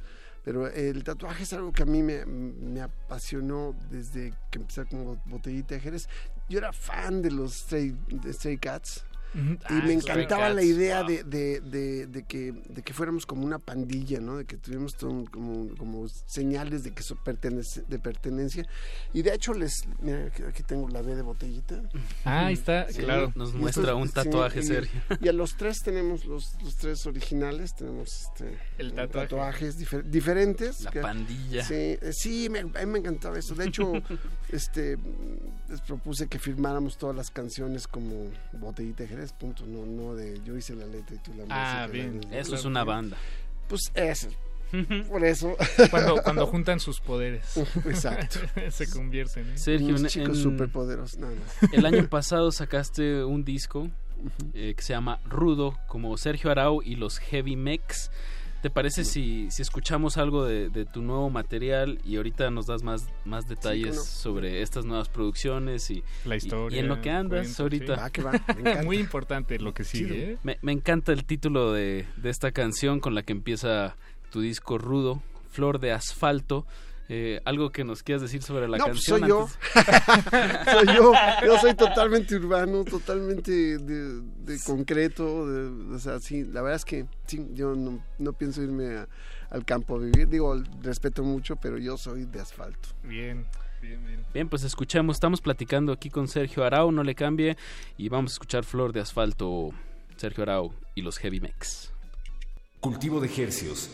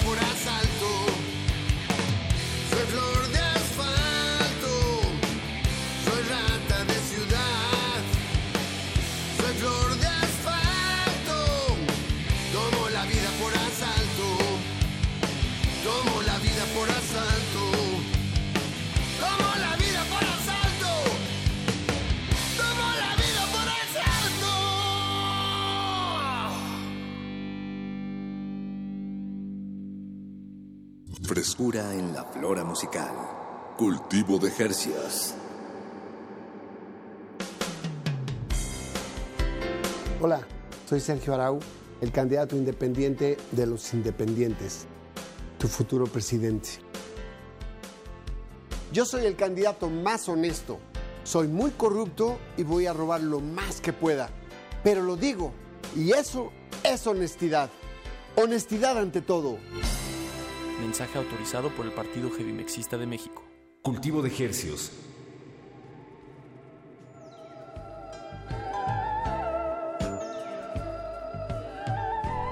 Estamos en cultivo de ejercios. Y aquí tenemos al siguiente candidato para la, la presidencia. Futuro presidente. Futuro presidente. Sí, sí, porque ya de una vez Ya de hay una que... vez. Dicen que estamos en, en pre-campaña, pero a la mierda. No, yo ya me arreglé, hombre. Sergio, ¿cuáles son tus, tus propuestas para esta...? Bueno, mira, este, de entrada, eh, las, las eh, secretarías las voy a subastar. Así que vayan haciendo su guardadito y todo. Ahorita estoy en lo, como soy candidato independiente de, de los independientes, ahorita estoy en la, jun- juntando las firmas, pero en cheques, en vouchers y transferencias ban- bancarias. Te voy a decir, lo que pasa es que es- eso sí es mucho más efectivo en lugar de estar juntando firmas este, que el compras y ya sabes, todas estas trampas Sí, que están haciendo. No. O que obligas a tus empleados a que te den la firma. ¿no? Entonces, este, yo ahorita, eh, yo lo que estoy haciendo, honestamente, es necesito esa lana para comprar votos. De hecho, en el Vive Latino, que vamos a estar en, el- en el- en el- en marzo, en marzo 18. Bien, con, esta banda. Sí, con, Sí, con con los Heavy Mex. Ahí este, va a comenzar la, la, como la, la etapa de compra de votos. ¿no? Entonces, los que vayan a votar con- por mí, la verdad se los agradezco muchísimo. Les daremos un pin muy bonito. Y a los que no, este, hablemos. Yo te los compramos, pues. o sea, ¿no? O sea, a- a- Están digo, abiertos al diálogo abierto al diálogo. sí, o sea, sí, exacto. Entonces, bueno, es- este. Hoy, eh, por cierto, me gustó mucho el cómo se vio el comercial con puro audio, fíjate. Sí, no, es, es lo que hacen. lo- Luego hacen eso los los, poli- los otros políticos. otros políticos, sí, la competencia, Eh, sí. la- exacto, la competencia. el, Sí. el audio del spot de televisión, nada, Nada más lo, lo- lo lo pasan en la radio. Ya el guion ya está tan bien pensado que con puro No, audio no sé si está bien pensado. Quiero creer que les pagaron un dineral y... Sí nos pagan un dineral, pero eso, De eso eso no bien implica. pensado. Sí. No, entonces bueno, yo- mira, yo ando, ando en estas... Fíjate, ah, eh, eh, ahorita estábamos eh, hablando del urbano y todo, ahorita que estábamos oyendo la canción. Porque escuchamos Flor de Asalto. Y- y- de asfalto. de- De, asalto. de de asalto. asfalto. Y entonces, este, yo descubrí que tengo muchas similitudes con, con don Miguel Hidalgo y Costilla. En primer lugar, porque es don Miguel, y Cos- don Miguel Hidalgo y Costilla, y yo de Sergio Arau y Costilla, a ella le voy a hacer su casa blanca, bueno, más grandota, porque quiero que entremos al- a, que México entre a la Organización de las Mansiones Unidas. Claro, Entonces claro, va a ser una que chancha orden más grande. Y tenemos esa similitud también, porque él es el padre de la independencia y yo soy el independiente de los independientes. Y la otra es que yo, toda mi carrera, ustedes los que me conocen, pues siempre ha sido subterránea, underground. Y él pues está en el metro Hidalgo. Entonces yo voy a tomar esa imagen de, de Hidalgo, del metro Hidalgo como bandera. Esa es mi... bien. Y, y lo último es que este que de una vez les aviso, mi, mi sexenio va a ser el sexenio de Hidalgo. O sea, ¿para qué desperdiciar cinco años y nada más dejar el año Hidalgo al final? Sí, no, exacto. es absurdo. El sexenio de Hidalgo. Pues sí. Todo. Es que te digo, honestidad ante todo. Sí, es, eso se necesita. bien, qué bien. Inclusive ahí el segundo tema de Rudo es quiero ser presidente. De, digo, está, no está de más preguntar de dónde sale esta, esta inquietud. Digo, creo que es bastante obvia por, por, el, eh, por hasta por cuestiones económicas. Exacto, no, no, definitivamente. Mira, siempre, siempre decían que sí y todo el mundo decía que vi- vi- vivir fuera del presupuesto es vivir en el error y yo nunca lo creí, pero de repente un día en una tocada en el Zócalo protestando me mm, caí en cuenta que seguro volteé a Palacio Nacional y dije, seguramente están riendo de nosotros ahí adentro, porque al presidente nunca se le castiga, es, es inmune, es más que Superman. man. Dije, pues quiero ser presidente. Claro, ¿no? más Y- que Superman. Y además ahí viene, la canción viene mi, digamos, agro- mm, en general mi plan de gobierno. O sea, ahí, ahí pueden Ah, ok. ver que- o sea, Es- eso es una gran idea, porque entregar el- un plan de gobierno en, en un canción, documento de, sí. de 500 páginas. ¿Quién lo va a leer? Exacto. Pero en exacto. un disco te lo puedes echar de, en el coche de aquí Perdón, a... se dice quién lo va a leer. ¿Quién lo va a leer? ¿Quién lo va a leer? Exacto. Bien, bien, proponi- rompiendo esquemas, Sergio, me, me agrada. Los sentidos. Bueno, pues, ¿qué tal si la escuchamos? Escuchemos una más. eh, Quiero ser presidente. Quiero ser presidente. Va, va, va. ¿Quiero ser- ¿Quieres ser presidente, Paco? Yo, yo me la voy a pensar, pero Sergio, me estás inspirando mucho. Ok, ok, pero nada más ya están este, tomadas algunas este, puestas.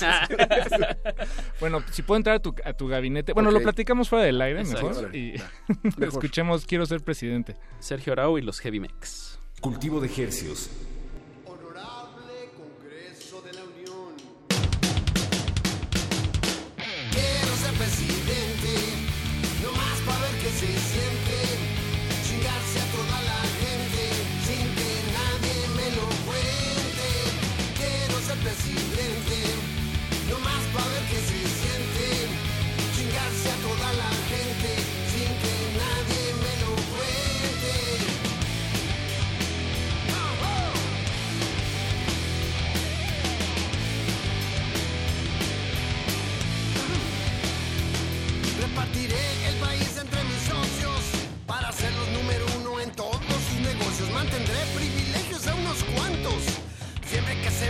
Se caigan con su santo.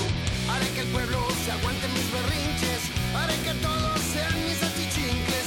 Y estoy pensando deshacerme de mi esposa para casarme con la otra más bonita y más famosa. Quiero ser presidente, no más para ver qué se siente.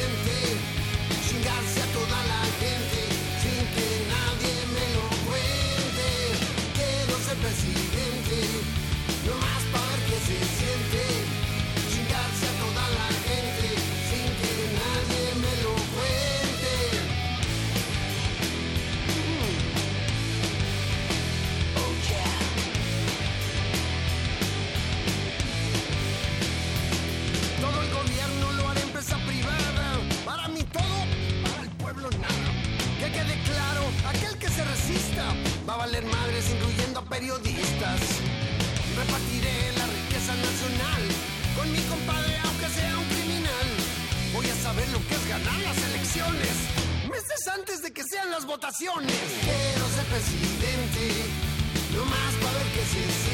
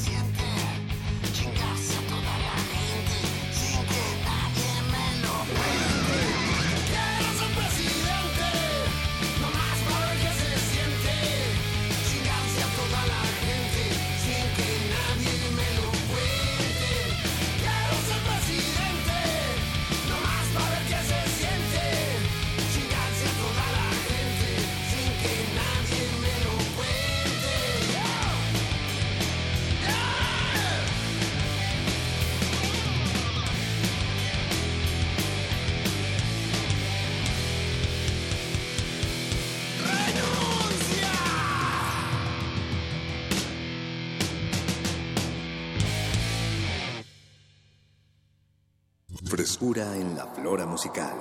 Cultivo de Jercias.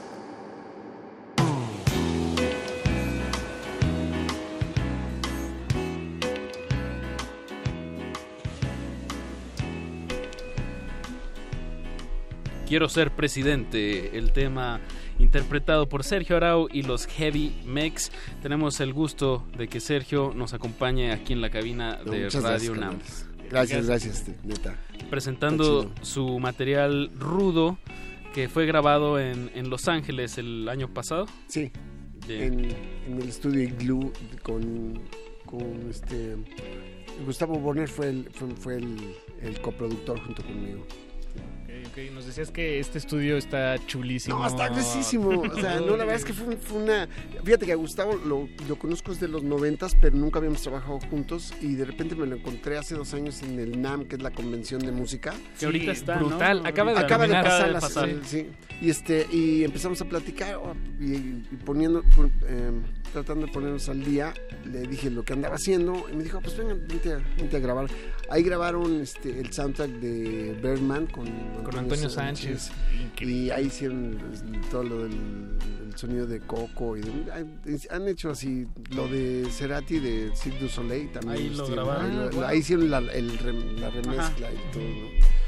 es muy padre y, y grabamos todos tocando juntos que fue una, la verdad es que se siente chidísimo porque pues ahí tienes compartes la vibra no y hay una energía que se hace muy, muy chida. Claro, en lugar de, de que cada músico grabe su parte aislado y luego Sí, se fíjate se que eso yo suma. creo que a la- a- es como más como para el pop Sí, porque es un sonido más cuidado. todo es así súper limpio no aquí está rudo O como, como las big bands, ¿no? Digo, ¿qué big band va a grabar por separado a todos los o las músicos? sinfónicas pues Exacto, grabas todos sinfónica. ahí no Sí. sí, Y, y en una banda de rock, pues también se captura eso, ¿no? Sí, Que- cuenta que- puntos sí. Exacto. Sí. ¿Con, con qué músicos eh, estás ahorita presentándote? Bueno, supongo Sí. que los del, Los del disco y... sí. Ajá, los Heavy Mex, exacto. ¿Cómo se conforman los Heavy Mex? Somos, somos dos guitarras, bajo y batería. El, el otro guitarrista eh, se llama, es el varón Murtland.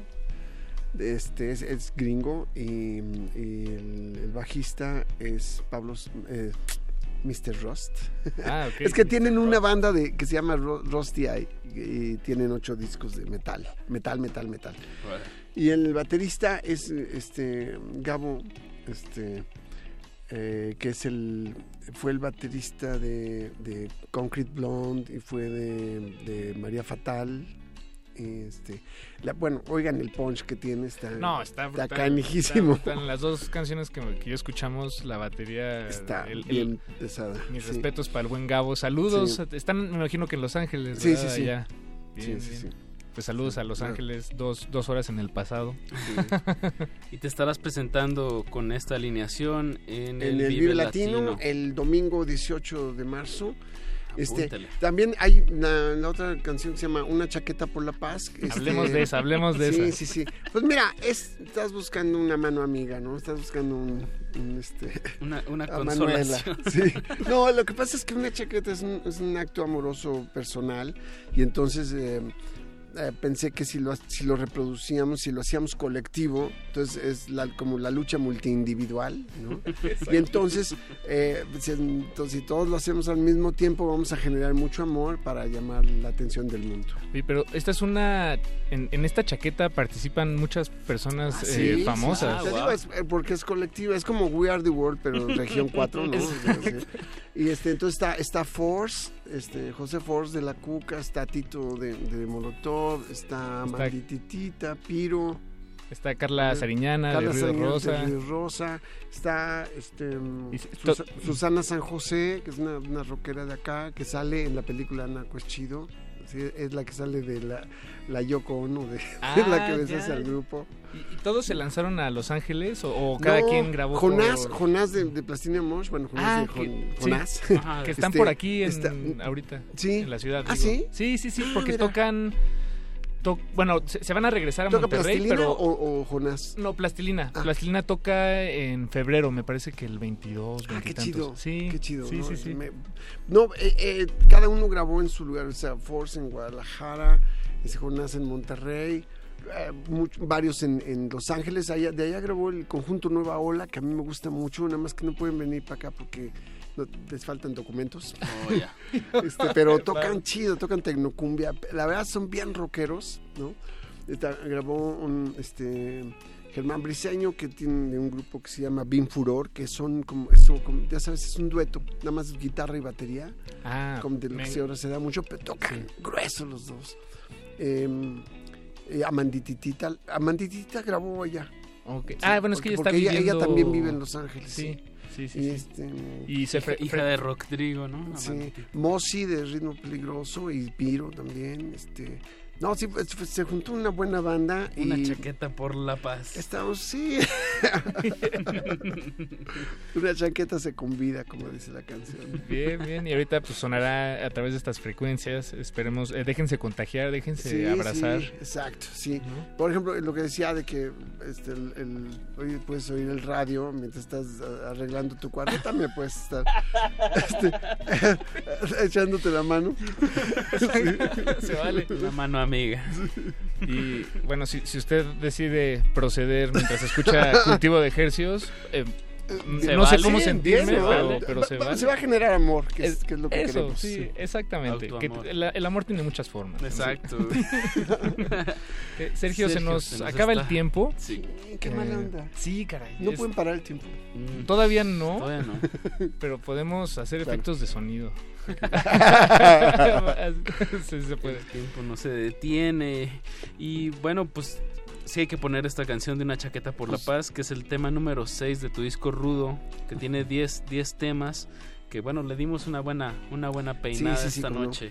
Sí, está el tiro. Y, Y el, el bueno, disco lo, le, se puede encontrar en... Está en todas las Sí. plataformas digitales y está en las tiendas. Está en, sí, ya está en físico en las, en las- la Ah, mayoría de las tiendas. bueno. En, en las, en las, Las que se las que pueden, quedan. sí, las que quedan, sí. las, las que siguen deseando. No, Donde la- venden CDs. Exacto. Claro. Sergio, pues de verdad muchísimas gracias. No, Eh, muchísimas gracias, canales. Ojalá cuando, cuando estés por acá, tal Cuando vez seas en el presidente. Vive, Cuando sea presidente. Cuando sí, seas presidente. Les conviene, Sí, les conviene, no. hombre. sí, no, y, y muchas veces, sí, pero pues cuando venga para el Vive. este, Estaría buenísimo, Estaría buenísimo. cotorrear Sí, y conocer a y conocer a tus a tus camaradas. Simón, Ah, claro, a los Estaría Heavy. Mex. Sí, está Ya, interesante. está firmado en el aire. Exacto, compromiso firmado. Por el futuro presidente de México, Sergio Arau.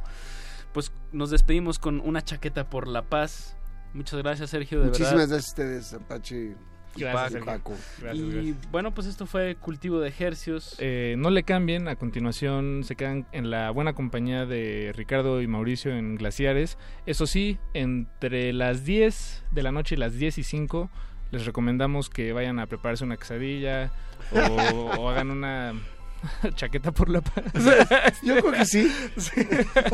porque, porque tal vez lo que suena en la radio no les, no les agrade tanto. Cinco minutitos nada más. Ahora sí, muchísimas gracias, Sergio. Muchas, Muchas gracias a ustedes, carnales. Eso, pues una chaqueta por la paz. Con eso nos despedimos aquí de Cultivo de Hercios. Apache o Raspi. Paco de Pablo.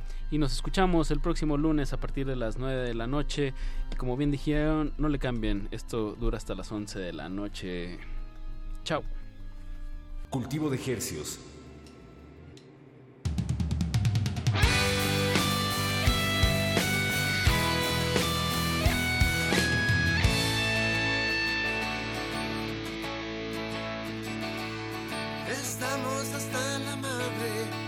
Que no se arregle nada, de tantas causas perdidas que solo dejan heridas,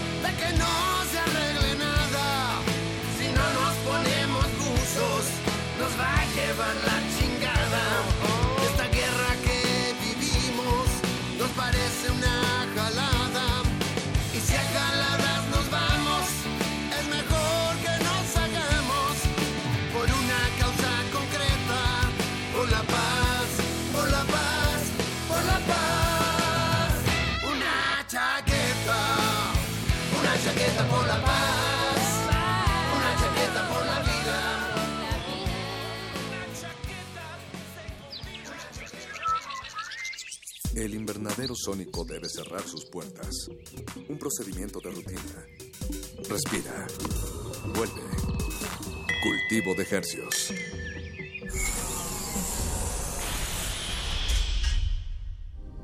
Resistencia modulada.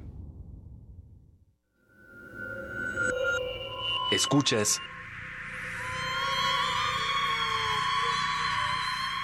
96.1 de FM. Transmitiendo desde Adolfo Prieto 133 Colonia del Valle en la Ciudad de México. XEUN, Radio UNAM. Experiencia sonora. Invitamos al curso La igualdad en el Centro del Desarrollo Sostenible. Necesitamos un nuevo paradigma. El estilo de desarrollo hoy no funciona. Así de claro, el capitalismo, lo siento, no funciona como está. Imparte la doctora Alicia Bárcena, Sala Carlos Chávez del Centro Cultural Universitario. Los días 14 y 15 de febrero, de las 12 a las 14 horas. Informes al 5622-7070, 5622-6605 o en www.grandesmaestros.unam.mx. El cupo es limitado. Inscríbete ya. Invita al programa Grandes Maestros de Cultura UNAM. Tú, que cuando ves las noticias del gobierno actual piensas, ¿estaríamos mejor? Con ya sabes quién. Que cuando contaste los muertos de su guerra absurda pensaste, estaríamos mejor con ya sabes quién. A ti que eres empresario y hace 12 años te espantaron y hoy piensas, estaríamos mejor con ya sabes quién. A todos ustedes les tenemos una gran noticia. Sí, estaremos mejor y ya sabemos con quién. Morena, la esperanza de México. Juntos haremos historia. Hablan José Antonio Mid. La gente está harta de lo que está pasando en las precampañas. Que López Obrador es un peligro, que Anaya traiciona, que los independientes no lo son tanto, que si no soy del PRI, pero soy su candidato. Yo conozco a gente valiosa en todos los partidos y en la sociedad. Este es un gran país y si seguimos dividiendo no vamos a avanzar. Pero hay una cosa que nos une, las ganas de trabajar para que nos vaya bien. José Antonio Mid, precandidato del PRI a presidente de México. Mensaje dirigido a los miembros de la Convención Nacional de Delegados. PRI. ¿Sabías que la velocidad promedio de las avenidas de la Ciudad de México es de 7 kilómetros por hora? Cambiemos la ecuación nos tenemos que mover de manera más eficaz. Una movilidad eficiente, segura, limpia y que disminuya los tiempos de traslado. Lo que hace falta es capacidad y honestidad. Esa es la ciudad que vamos a construir. Una ciudad innovadora y de derechos. Una ciudad con esperanza. Claudia Sheinbaum, precandidata a jefe de gobierno de la Ciudad de México. Innovación y esperanza. Morena. Propaganda dirigida a simpatizantes y militantes de Morena. El Diplomado de Locución y Principios de Actuación. Creación en voz cambia sus fechas. Iniciamos el 7 de febrero. 240 horas con opción a titulación y para público en general. Lunes y miércoles de 11 a 15 horas. Imparte Tessa Uribe. Informes en PAN.mx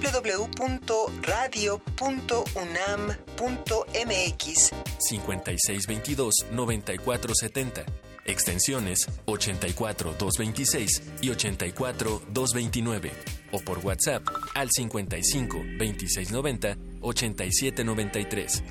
Convocan la Facultad de Ciencias Políticas y Sociales de la UNAM y Radio UNAM. Juntos somos invencibles. En Alianza hemos sacado al PRI corrupto del gobierno y hemos metido a los culpables a la cárcel. Todos juntos haremos un México más justo, más seguro y más contento. Para eso el PAN, PRD y Movimiento Ciudadano hicimos un solo frente. Vamos a cambiar la historia, porque cuando estamos juntos somos invencibles. PAN, el cambio inteligente. Mensaje dirigido a militantes del PAN. Se equivocan los que piensan que con discursos mueven a México. Los que movemos a México somos los ciudadanos, los que sabemos que el esfuerzo es el mejor homenaje para los nuestros, los que llevamos a México en el rostro con orgullo. Hemos ido ganando fuerzas, tomando terreno. Nuestra participación es la solución. Atreverse el progreso, nuestra decisión. Estamos listos, estamos haciendo la diferencia. El cambio es tuyo, es contigo. Atrévete. PRD. Entre los muchos problemas que hoy tiene México, este 2018 nos trae dos noticias. Una buena y otra mejor. La buena es que el PRI ya se va. Y la mejor es que juntos vamos a construir un México nuevo, en donde sí se haga justicia y vivamos en paz.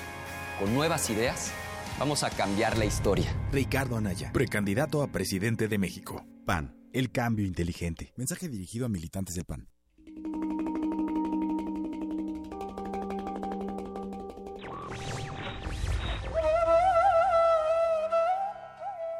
Un hombre libre es aquel que, teniendo fuerza y talento para hacer una cosa, no encuentra trabas a su voluntad. Thomas Hughes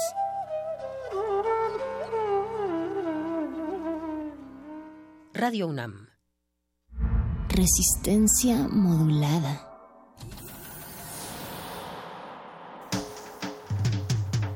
Congelamos la noche sobre las bocinas para que cristalice en tus oídos.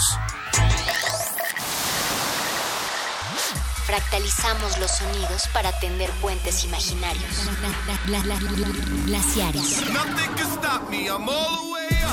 Túneles infinitos para el fin del mundo. Abuelita, soy su nieto. Nothing can stop me, abuela. One day I'll have to put it all alone at the beginning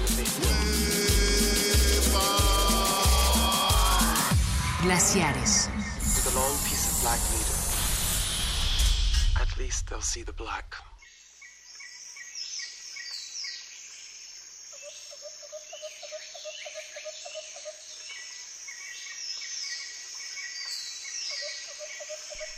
Y con una leyenda que dice que los Beatles no son la mejor banda del mundo. Aguas ahí. Y que no todo en la vida es rock and roll, como dijera el querido Eduardo Luis antes de entrar al, al aire. Iniciamos este Glaciares, un, un Glaciares que da inicio al segundo mes de 2018, un año que es especialmente complicado para los mexicanos y muy rico para la música en general, para toda la diversidad que hay gracias al internet, pero sobre todo gracias al ingenio creativo. Bienvenido Mauricio Orduña. Gracias Ricardo Pineda. Eh, esto es Glaciares. ¿Y qué te parece si... Bueno, vamos a arrancar con, con digamos, con la impronta de este, de este Glaciares. Es... Para salir del rock. Para salir del rock y digamos que vamos a investigar los vericuetos que puede haber eh, fuera de él y dentro de él. Fuera que de también es un nombre tramposo. Sí. No, no se vayan a, a espantar. No es que no nos guste el rock. Exacto. No es que haya una postura de... Es que hay más cosas que el rock, ¿eh? sí, sí, no. Porque es su noviedad. No, digamos que vamos a tocar puertas y abrir eh, posibilidades de como a dónde te podrías ir si, si, si un, un día quieres descansar. de- Pues, o, o abriendo puertas, cerrando heridas, como dijera Gloria Estefan. Escríbanos en redes sociales para salir del rock Ustedes son libres esta noche de compartir otro tipo de géneros musicales que no son el rock and roll. Eh, aquí Sobre todo el rock como insignia y bandera de la juventud, ¿no? Claro. Existirán otras. es ¿Cuáles una- sabrán? Y lanzamos la pregunta al aire. ¿Sigue teniendo su fuerza vital hoy en día el rock? ¿Sigue teniendo ese poder contestatario? Esa, esa rebeldía. ¿Qué otros acercamientos puede haber que no sean a través de del rock? O de guitarrazos y... ¿Se y- ¿Puede haber reggaetón con crítica social? Pues eh, eso lo veremos, querido Si, Ricardo. si a- atrás tiempo ha habido cumbia y salsa que protesta contra las injusticias con, con posturas muy radicales, sí. ¿por qué no puede haber otro, una música, en música clásica también ha habido? Ambient, ambient este, rebelde. Arroba R modulada en Twitter, Resistencia modulada en Facebook y vamos a arrancar con dos temazos que huelen a Medio Oriente pero por ahí anda Europa. Sí. Eh, pues vamos a arrancarnos y regresamos a decir quiénes son y por qué los pusimos. Y bailen sobre todo, el baile también es resistencia. Eso. Glaciares.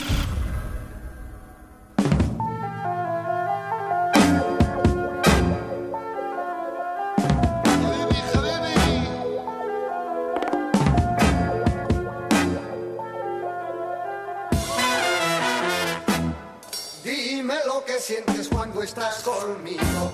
Dime lo que quieres, dímelo, mi amor. Tú sabes de sobra que eres mi delirio y la única dueña de mi corazón. Pero te voy a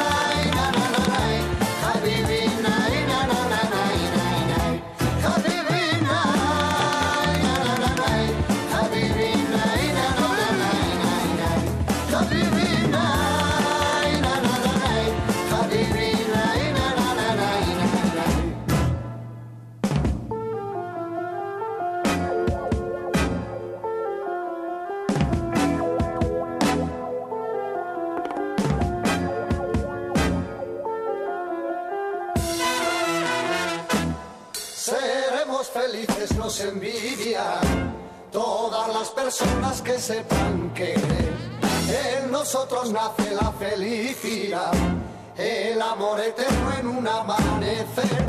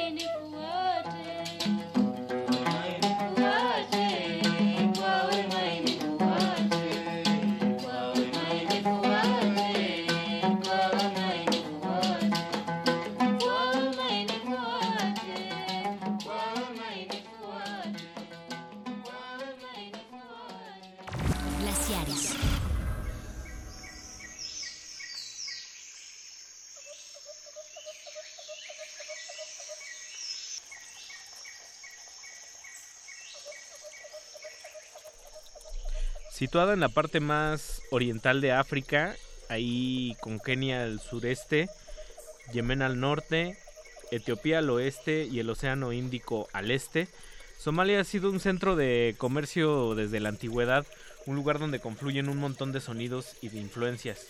Eh, lo que acabamos de escuchar, voy a intentar pronunciarlo, me persino, y es Jajus, ya, olvídalo, Hussein Sheikh and Radio Mogadisco Shawi Singer, y con la canción Furaja o lo que significa felicidad. Esta canción data de 1971 Estamos hablando de canciones de cuna, poemas de amor, plegaria y cánticos de los pueblos de Baijún, lo que hoy conocemos como, como Somalia.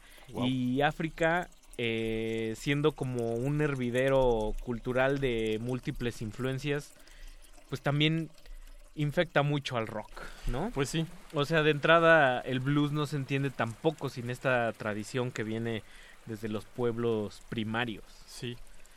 Y, bueno, también hay como muchos ejemplos de, de músicos africanos que digirieron y entendieron a, a, su, a su modo, pues, pues toda esta oleada de los 60, 70, el rock, ¿no? Como, como Bombino y... Claro, claro. O, todo, toda esta... Los pueblos, ¿cómo se llaman? Los... Los, los turegs. Sobre todo por ahí en Nigeria y todo, hay como, como mucha onda de, de guitarrazo con con cosa eh, pues, africana típica del lugar. Sobre todo con el revival del, del vinil también ha venido todo ese redescubrimiento de canciones que antes solo, solo existían en primeras ediciones de coleccionistas o por ejemplo África. El acervo discográfico de, de África es una cosa muy grave porque no lo poseen los africanos. En África se consume todavía mucho el cassette, no se consume el CD ni el vinil y Francia son es el país que se ha que se ha preocupado por por conservar Marruecos, por conservar Egipto.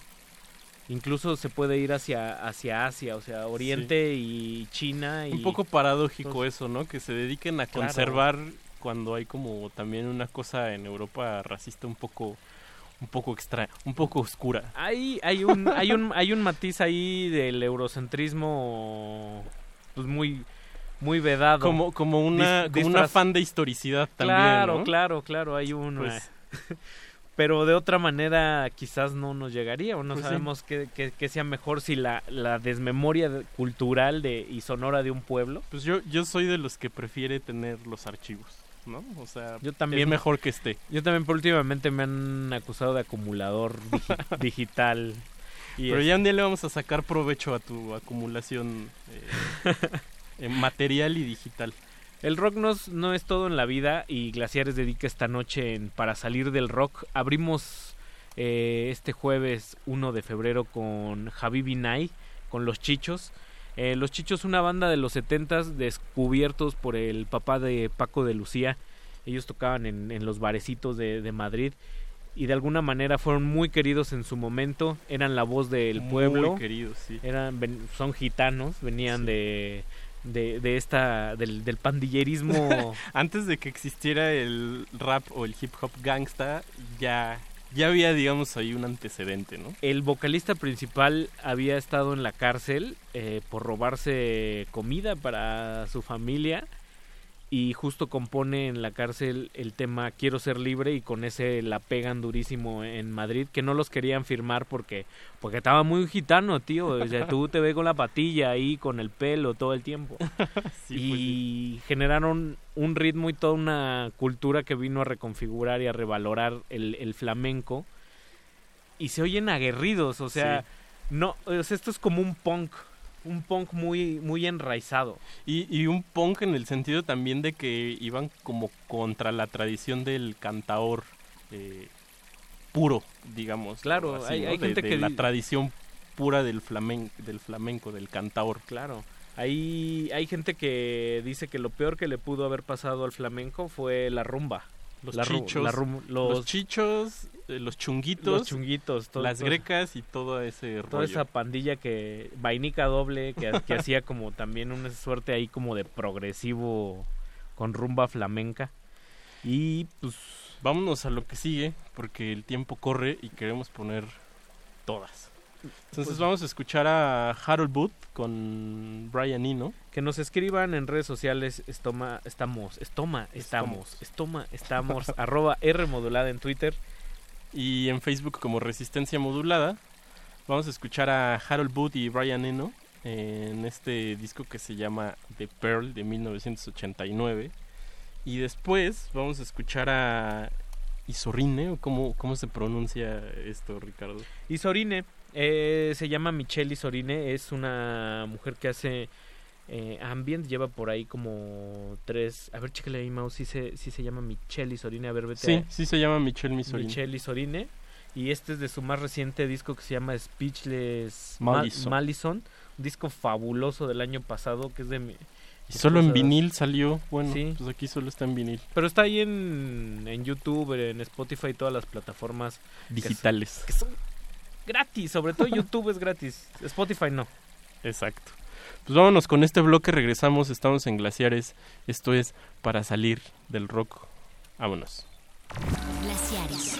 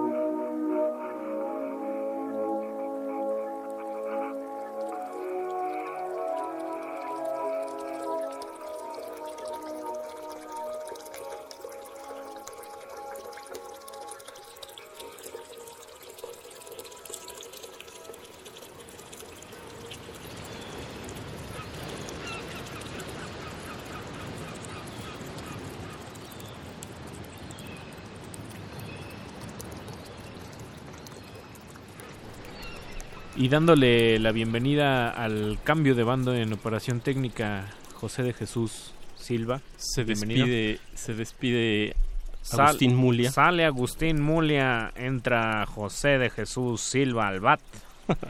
Y acabamos de escuchar. Qué belleza. Sí, un bloque para sumergirse, para Sí. perderse en el abismo. Primer track, A Stream with Bright Fish, del disco de Pearl. Nada más y nada menos que dos leyendones del ambient. Harold Bott.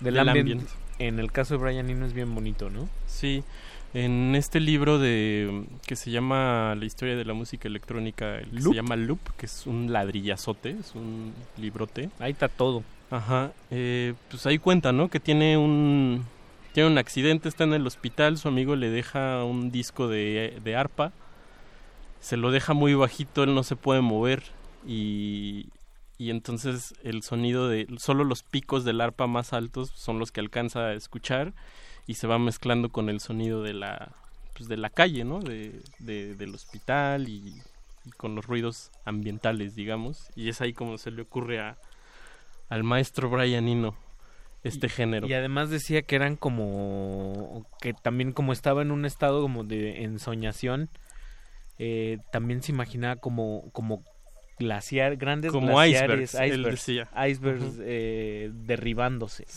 a lo lejos, como que lejos de ahí del, del hospital a kilómetros de distancia había muchos icebergs. Sí, hay una noción de distancia muy bonita en el ambiente. Y por Siempre. eso también vino el Music for Airports, que fue pensado como para estos espacios grandes. O sea, el ambiente se disfruta mucho también en esos...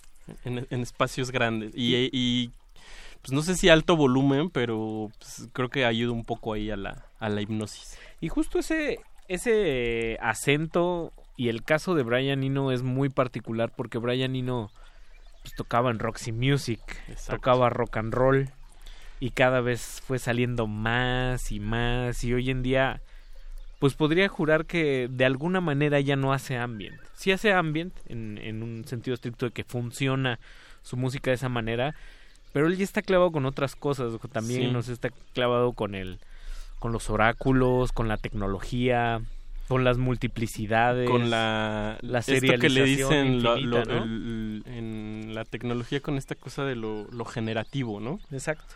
Eh, pues sí, y creo que parte de, de cuando estás, digamos, en un trabajo creativo, o en el caso de, de Brian Eno, es, es como interesante cuando, cuando después del rock y del sonido y de la estridencia te vas, le metes un reversazo Sí. y te vas a la, a- Al lado al lado contrario y siempre suceden cosas ahí, en el caso de Eno, pues interesantes.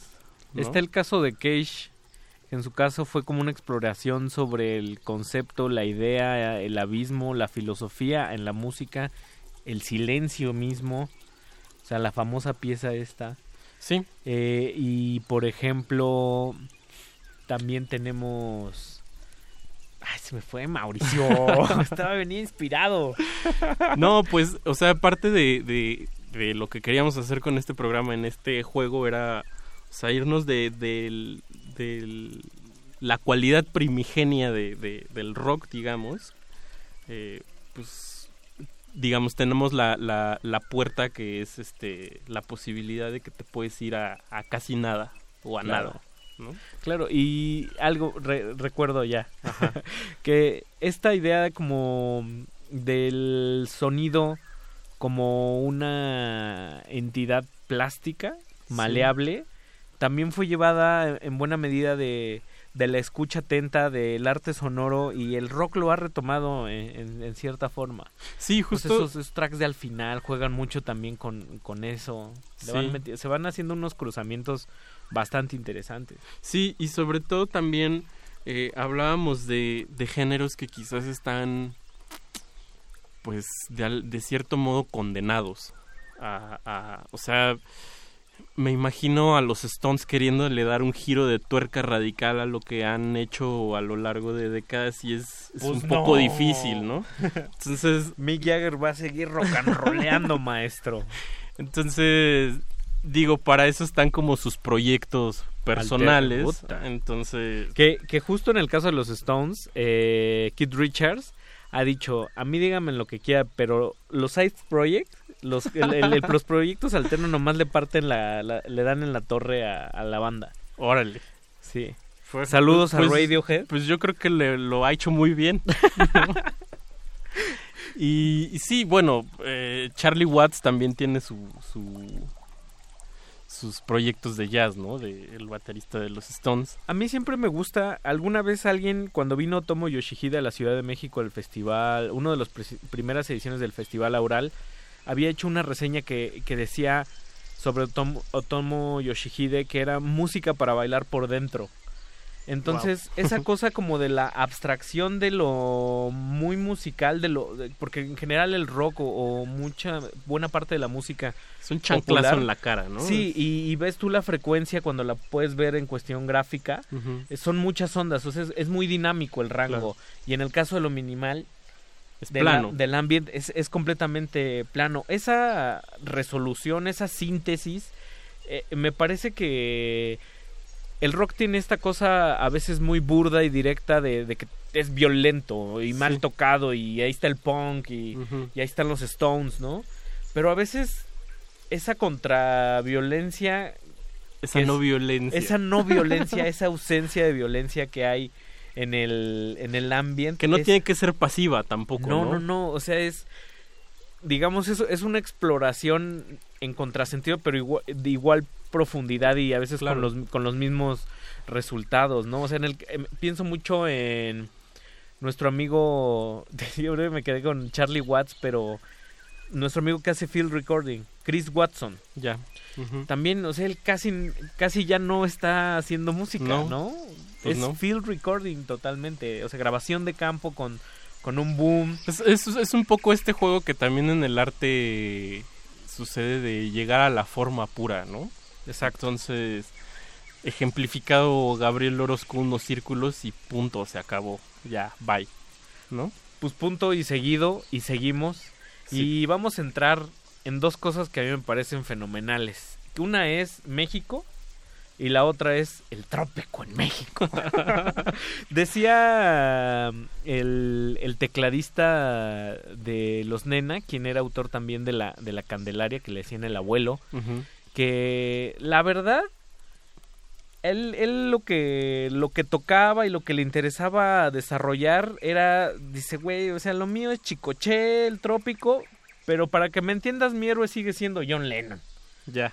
no o sea en el fondo yo soy bien rockerote pero Ajá. ya no me interesa tocar rock ni hacer rock Sí. y con la Candelaria tuvo chance de hacer esa onda vamos a escuchar a la Candelaria pero antes vamos a escuchar el que es de alguna manera el John Lennon eh, o el, el- más bien el Mick Jagger de la música tropical sí, mexicana yo diría que es el Mick Jagger. que es nada más y nada menos que el maestro Chicoche, que yo recuerdo una portada buenísima que, que es esta de este disco que vamos a poner que se llamaba Saborcito de Canela. Ajá. En la contraportada del vinil vendía, venía la banda de Chicoche, La Crisis, y Chicoche parecía que no hacía otra cosa más que, pues, no sé, sacar- Pasársela bien. Sí, saca- sacar los papelitos este para para para hacer este pues no sé, con combustión lenta a través de la cumbia. Y pues vamos a escuchar El ritmo que quema, una canción de 1978 de Chicoche y la crisis y luego vamos a amarrar con Volando entre las nubes del disco Rico y gozoso del 2004 de la Candelaria, un Grupazo. Pues vámonos, ay, Mau. Vámonos. Vámonos, ay, Mau. Glaciares.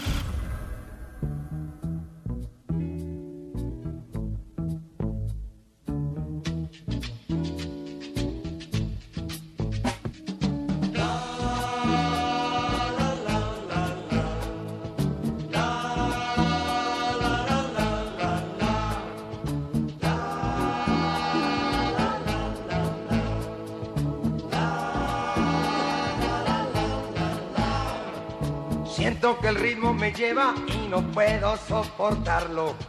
Algo me obliga a mover los pies. Siempre que escucho la música, empiezo a sentir algo y empiezo mi cuerpo a mover.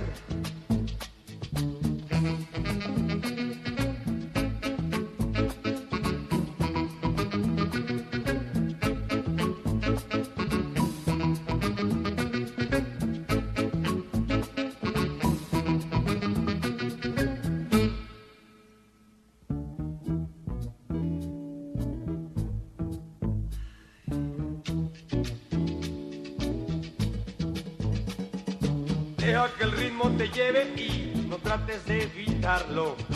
Sigue, sigue y ya verás que bien. Que lo caliente del ritmo a mí ya me está quemando. No te me acerques que vamos a arder.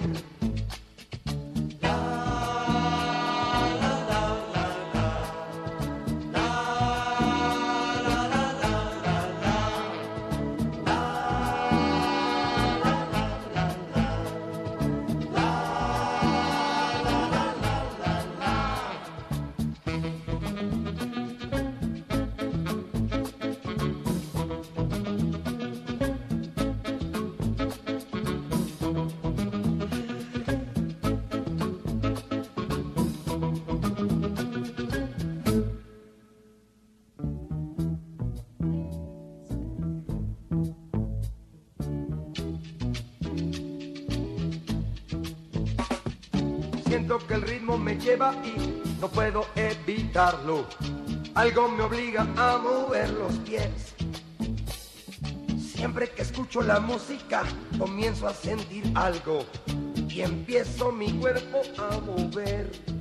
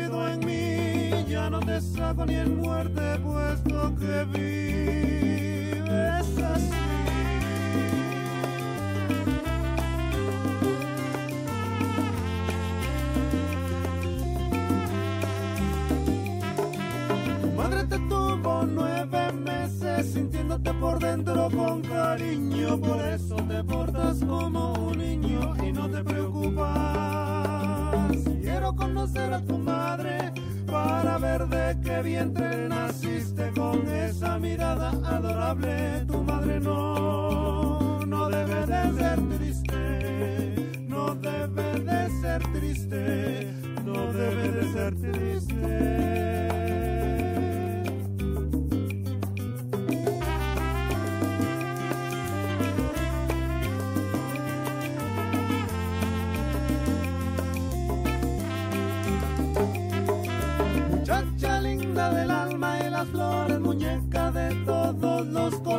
Eres chula, bonita, graciosa, candela hermosa, como despliegas tus dones, como despliegas tus dones, como despliegas tus dones.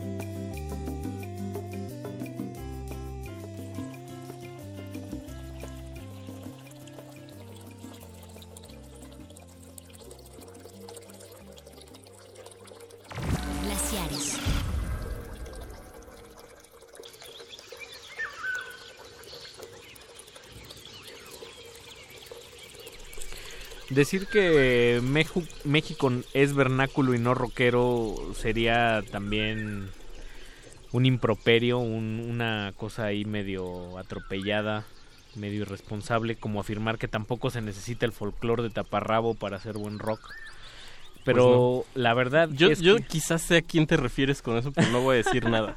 son como dos casos en los que no, no hay mucho más.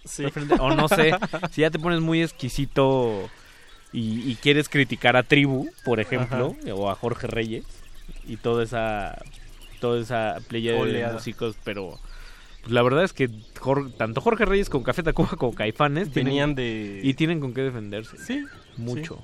Sí. Café de Cuba no sé, pero... No te gusta, que es no, no, no. No me gusta. y por eso no lo sé.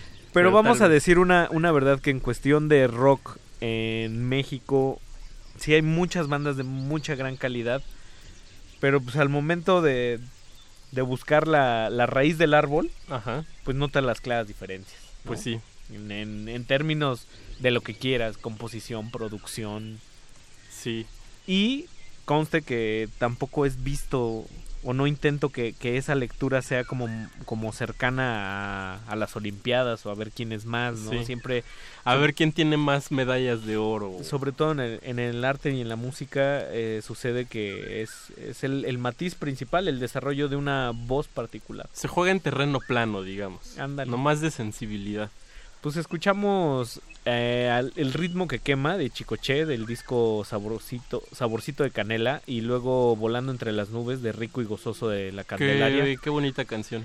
Justo entre los únicos dos discos que grabó, que, que grabaron los Nena, está este de Rico y Gozoso. Entonces ha de haber- han de haber sido unos años bastante cotorrones con Abel Sí. Membrillo, con, con los Fobia, con los Molotov y, y sus fans. Recuerdo que a los conciertos de los Nena y de la Candelaria, entre el público siempre había que sus exquisitos, que sus Café Tacuba. Ah, sí. Por ahí, sí, eran Órale. mega fans de, de los Nena. Pues A mí me sí. pare- me siguen pareciendo la mejor banda Sí. de rock mexicano. Muy, muy creativos. Oye, Mau, pues ya estamos llegando a la Ya recta estamos final. llegando a la recta y pues vamos a despedirnos con dos temazos. Antes yo quiero saludar, ¿qué crees? A dos personas que nos están escuchando, a Rafael Paz. a Hola, Rafa. Hola, Rafa. Y a Rafael Villegas. Hola, Hola, Rafa. Rafa. sí, este, un, un abrazo afectuoso a ambos. Y pues bueno, hay que decir que justo como mencionamos al inicio, eh, este nombre de Para salir del rock, pues era una contraseña también, ¿no? Sí. Era un asunto también para... Un mensaje encriptado. aproximarse al rock desde otras perspectivas, no Sí. solo de la guitarra y el tamborazo y el O sea, hay veces que las cosas no las tienes que decir tan directo. Y que Exacto. tienes que hacer una especie de rodeos. Que es lo que funciona mucho en, en, digamos, en el, en cualquier tipo de quehacer artístico, ¿no? También se vale el rodeo, ¿no? Es como donde no es tan satanizado el rodeo. Sí, se vale ser redundante también Claro. a, a veces. Sí. Y pues bueno, nos Hasta- escuch- incluso hasta el cansancio. no sé si hasta el cansancio. Bueno, el, el ambiente de tres horas kilométrico, seguro sí. Pero a mí lo que me pasa con el ambiente kilométrico es que me descansa, no me cansa. Pues sí. Se despide de los micrófonos Mauricio Orduña. Ricardo Pineda. De aquel lado de Cristal José de Jesús Silva en la operación técnica. Nuestro querido Eduardo Luis en la producción. Nos vamos a despedir, si nos da el tiempo, con tres temazos. Con tres temazos. Vamos a poner a los Takers con esta que se llama Perros Callejeros. Dos. Takers. Perros Callejeros Ah, sí, 2. Perros Callejeros como 2. es una, en honor a las películas del cine kinky gitano, donde justo em, escuchamos por primera vez a, a los a los chichos, A los chichos. que fue con los que empezamos.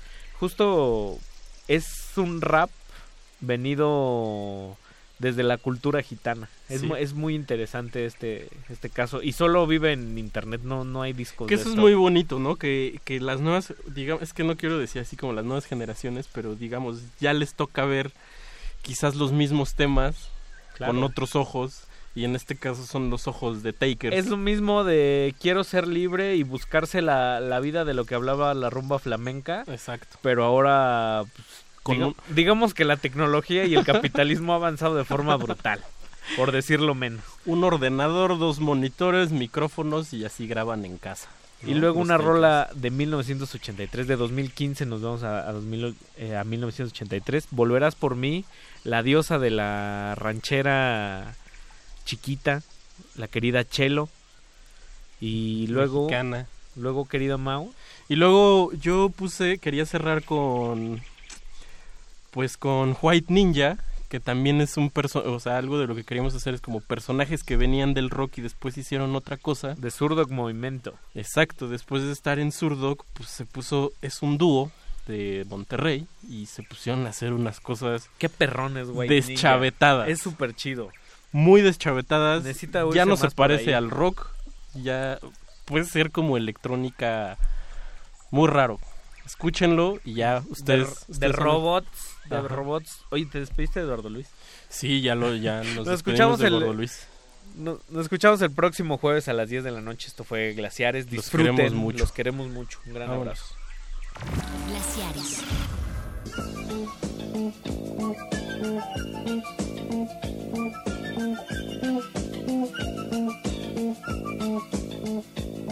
Eres como yegua brava que vive rienda.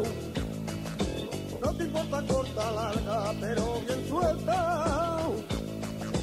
Eres como yegua noble que sin escuela. Cuando lo pide el amo, a la colea. Tú me pides compañía y cuando llego.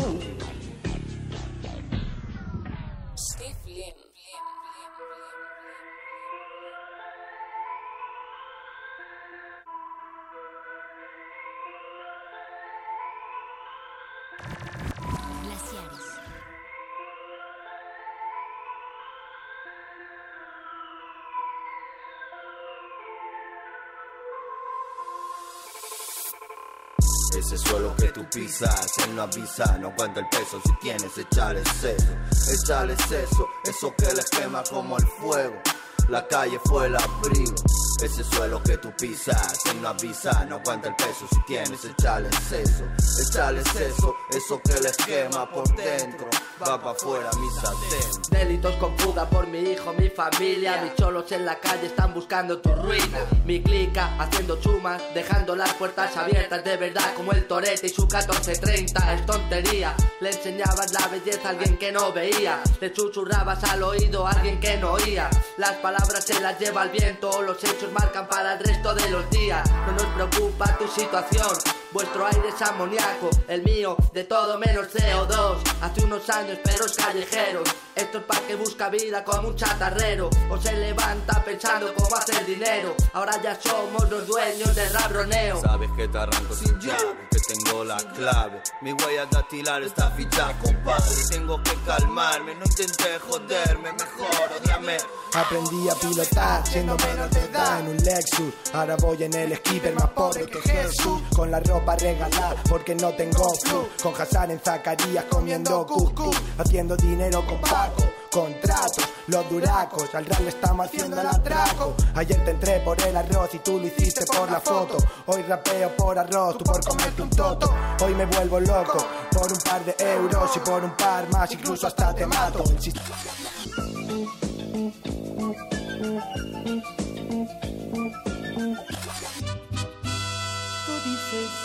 Te vas, que así me olvidarás, que ya no volverás. Te vas. Porque no tienes lástima, no te importan mis lágrimas. Ni que sufra por ti. Te vas, pero yo sé que volverás. Buscando mi calor vendrás. Sé bien que volverás. Tendrás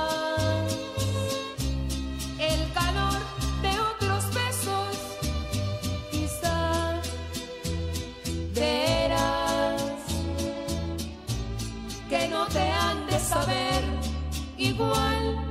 Ay,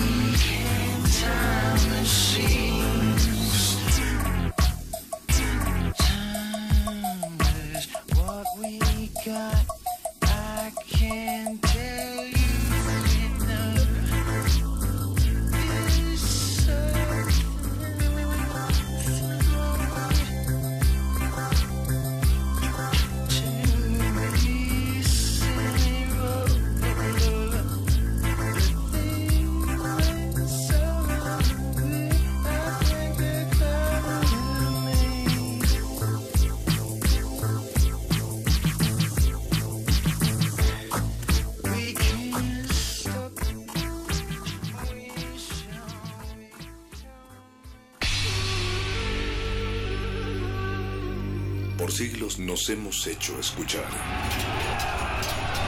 Nacimos como parte de esa inmensa mayoría. Hablar, Escuchar, debatir, proponer, cuestionar. está en nuestra naturaleza.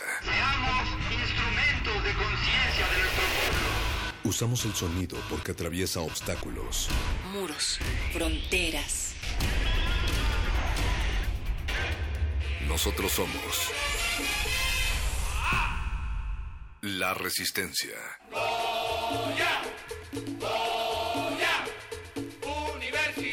Resistencia modulada.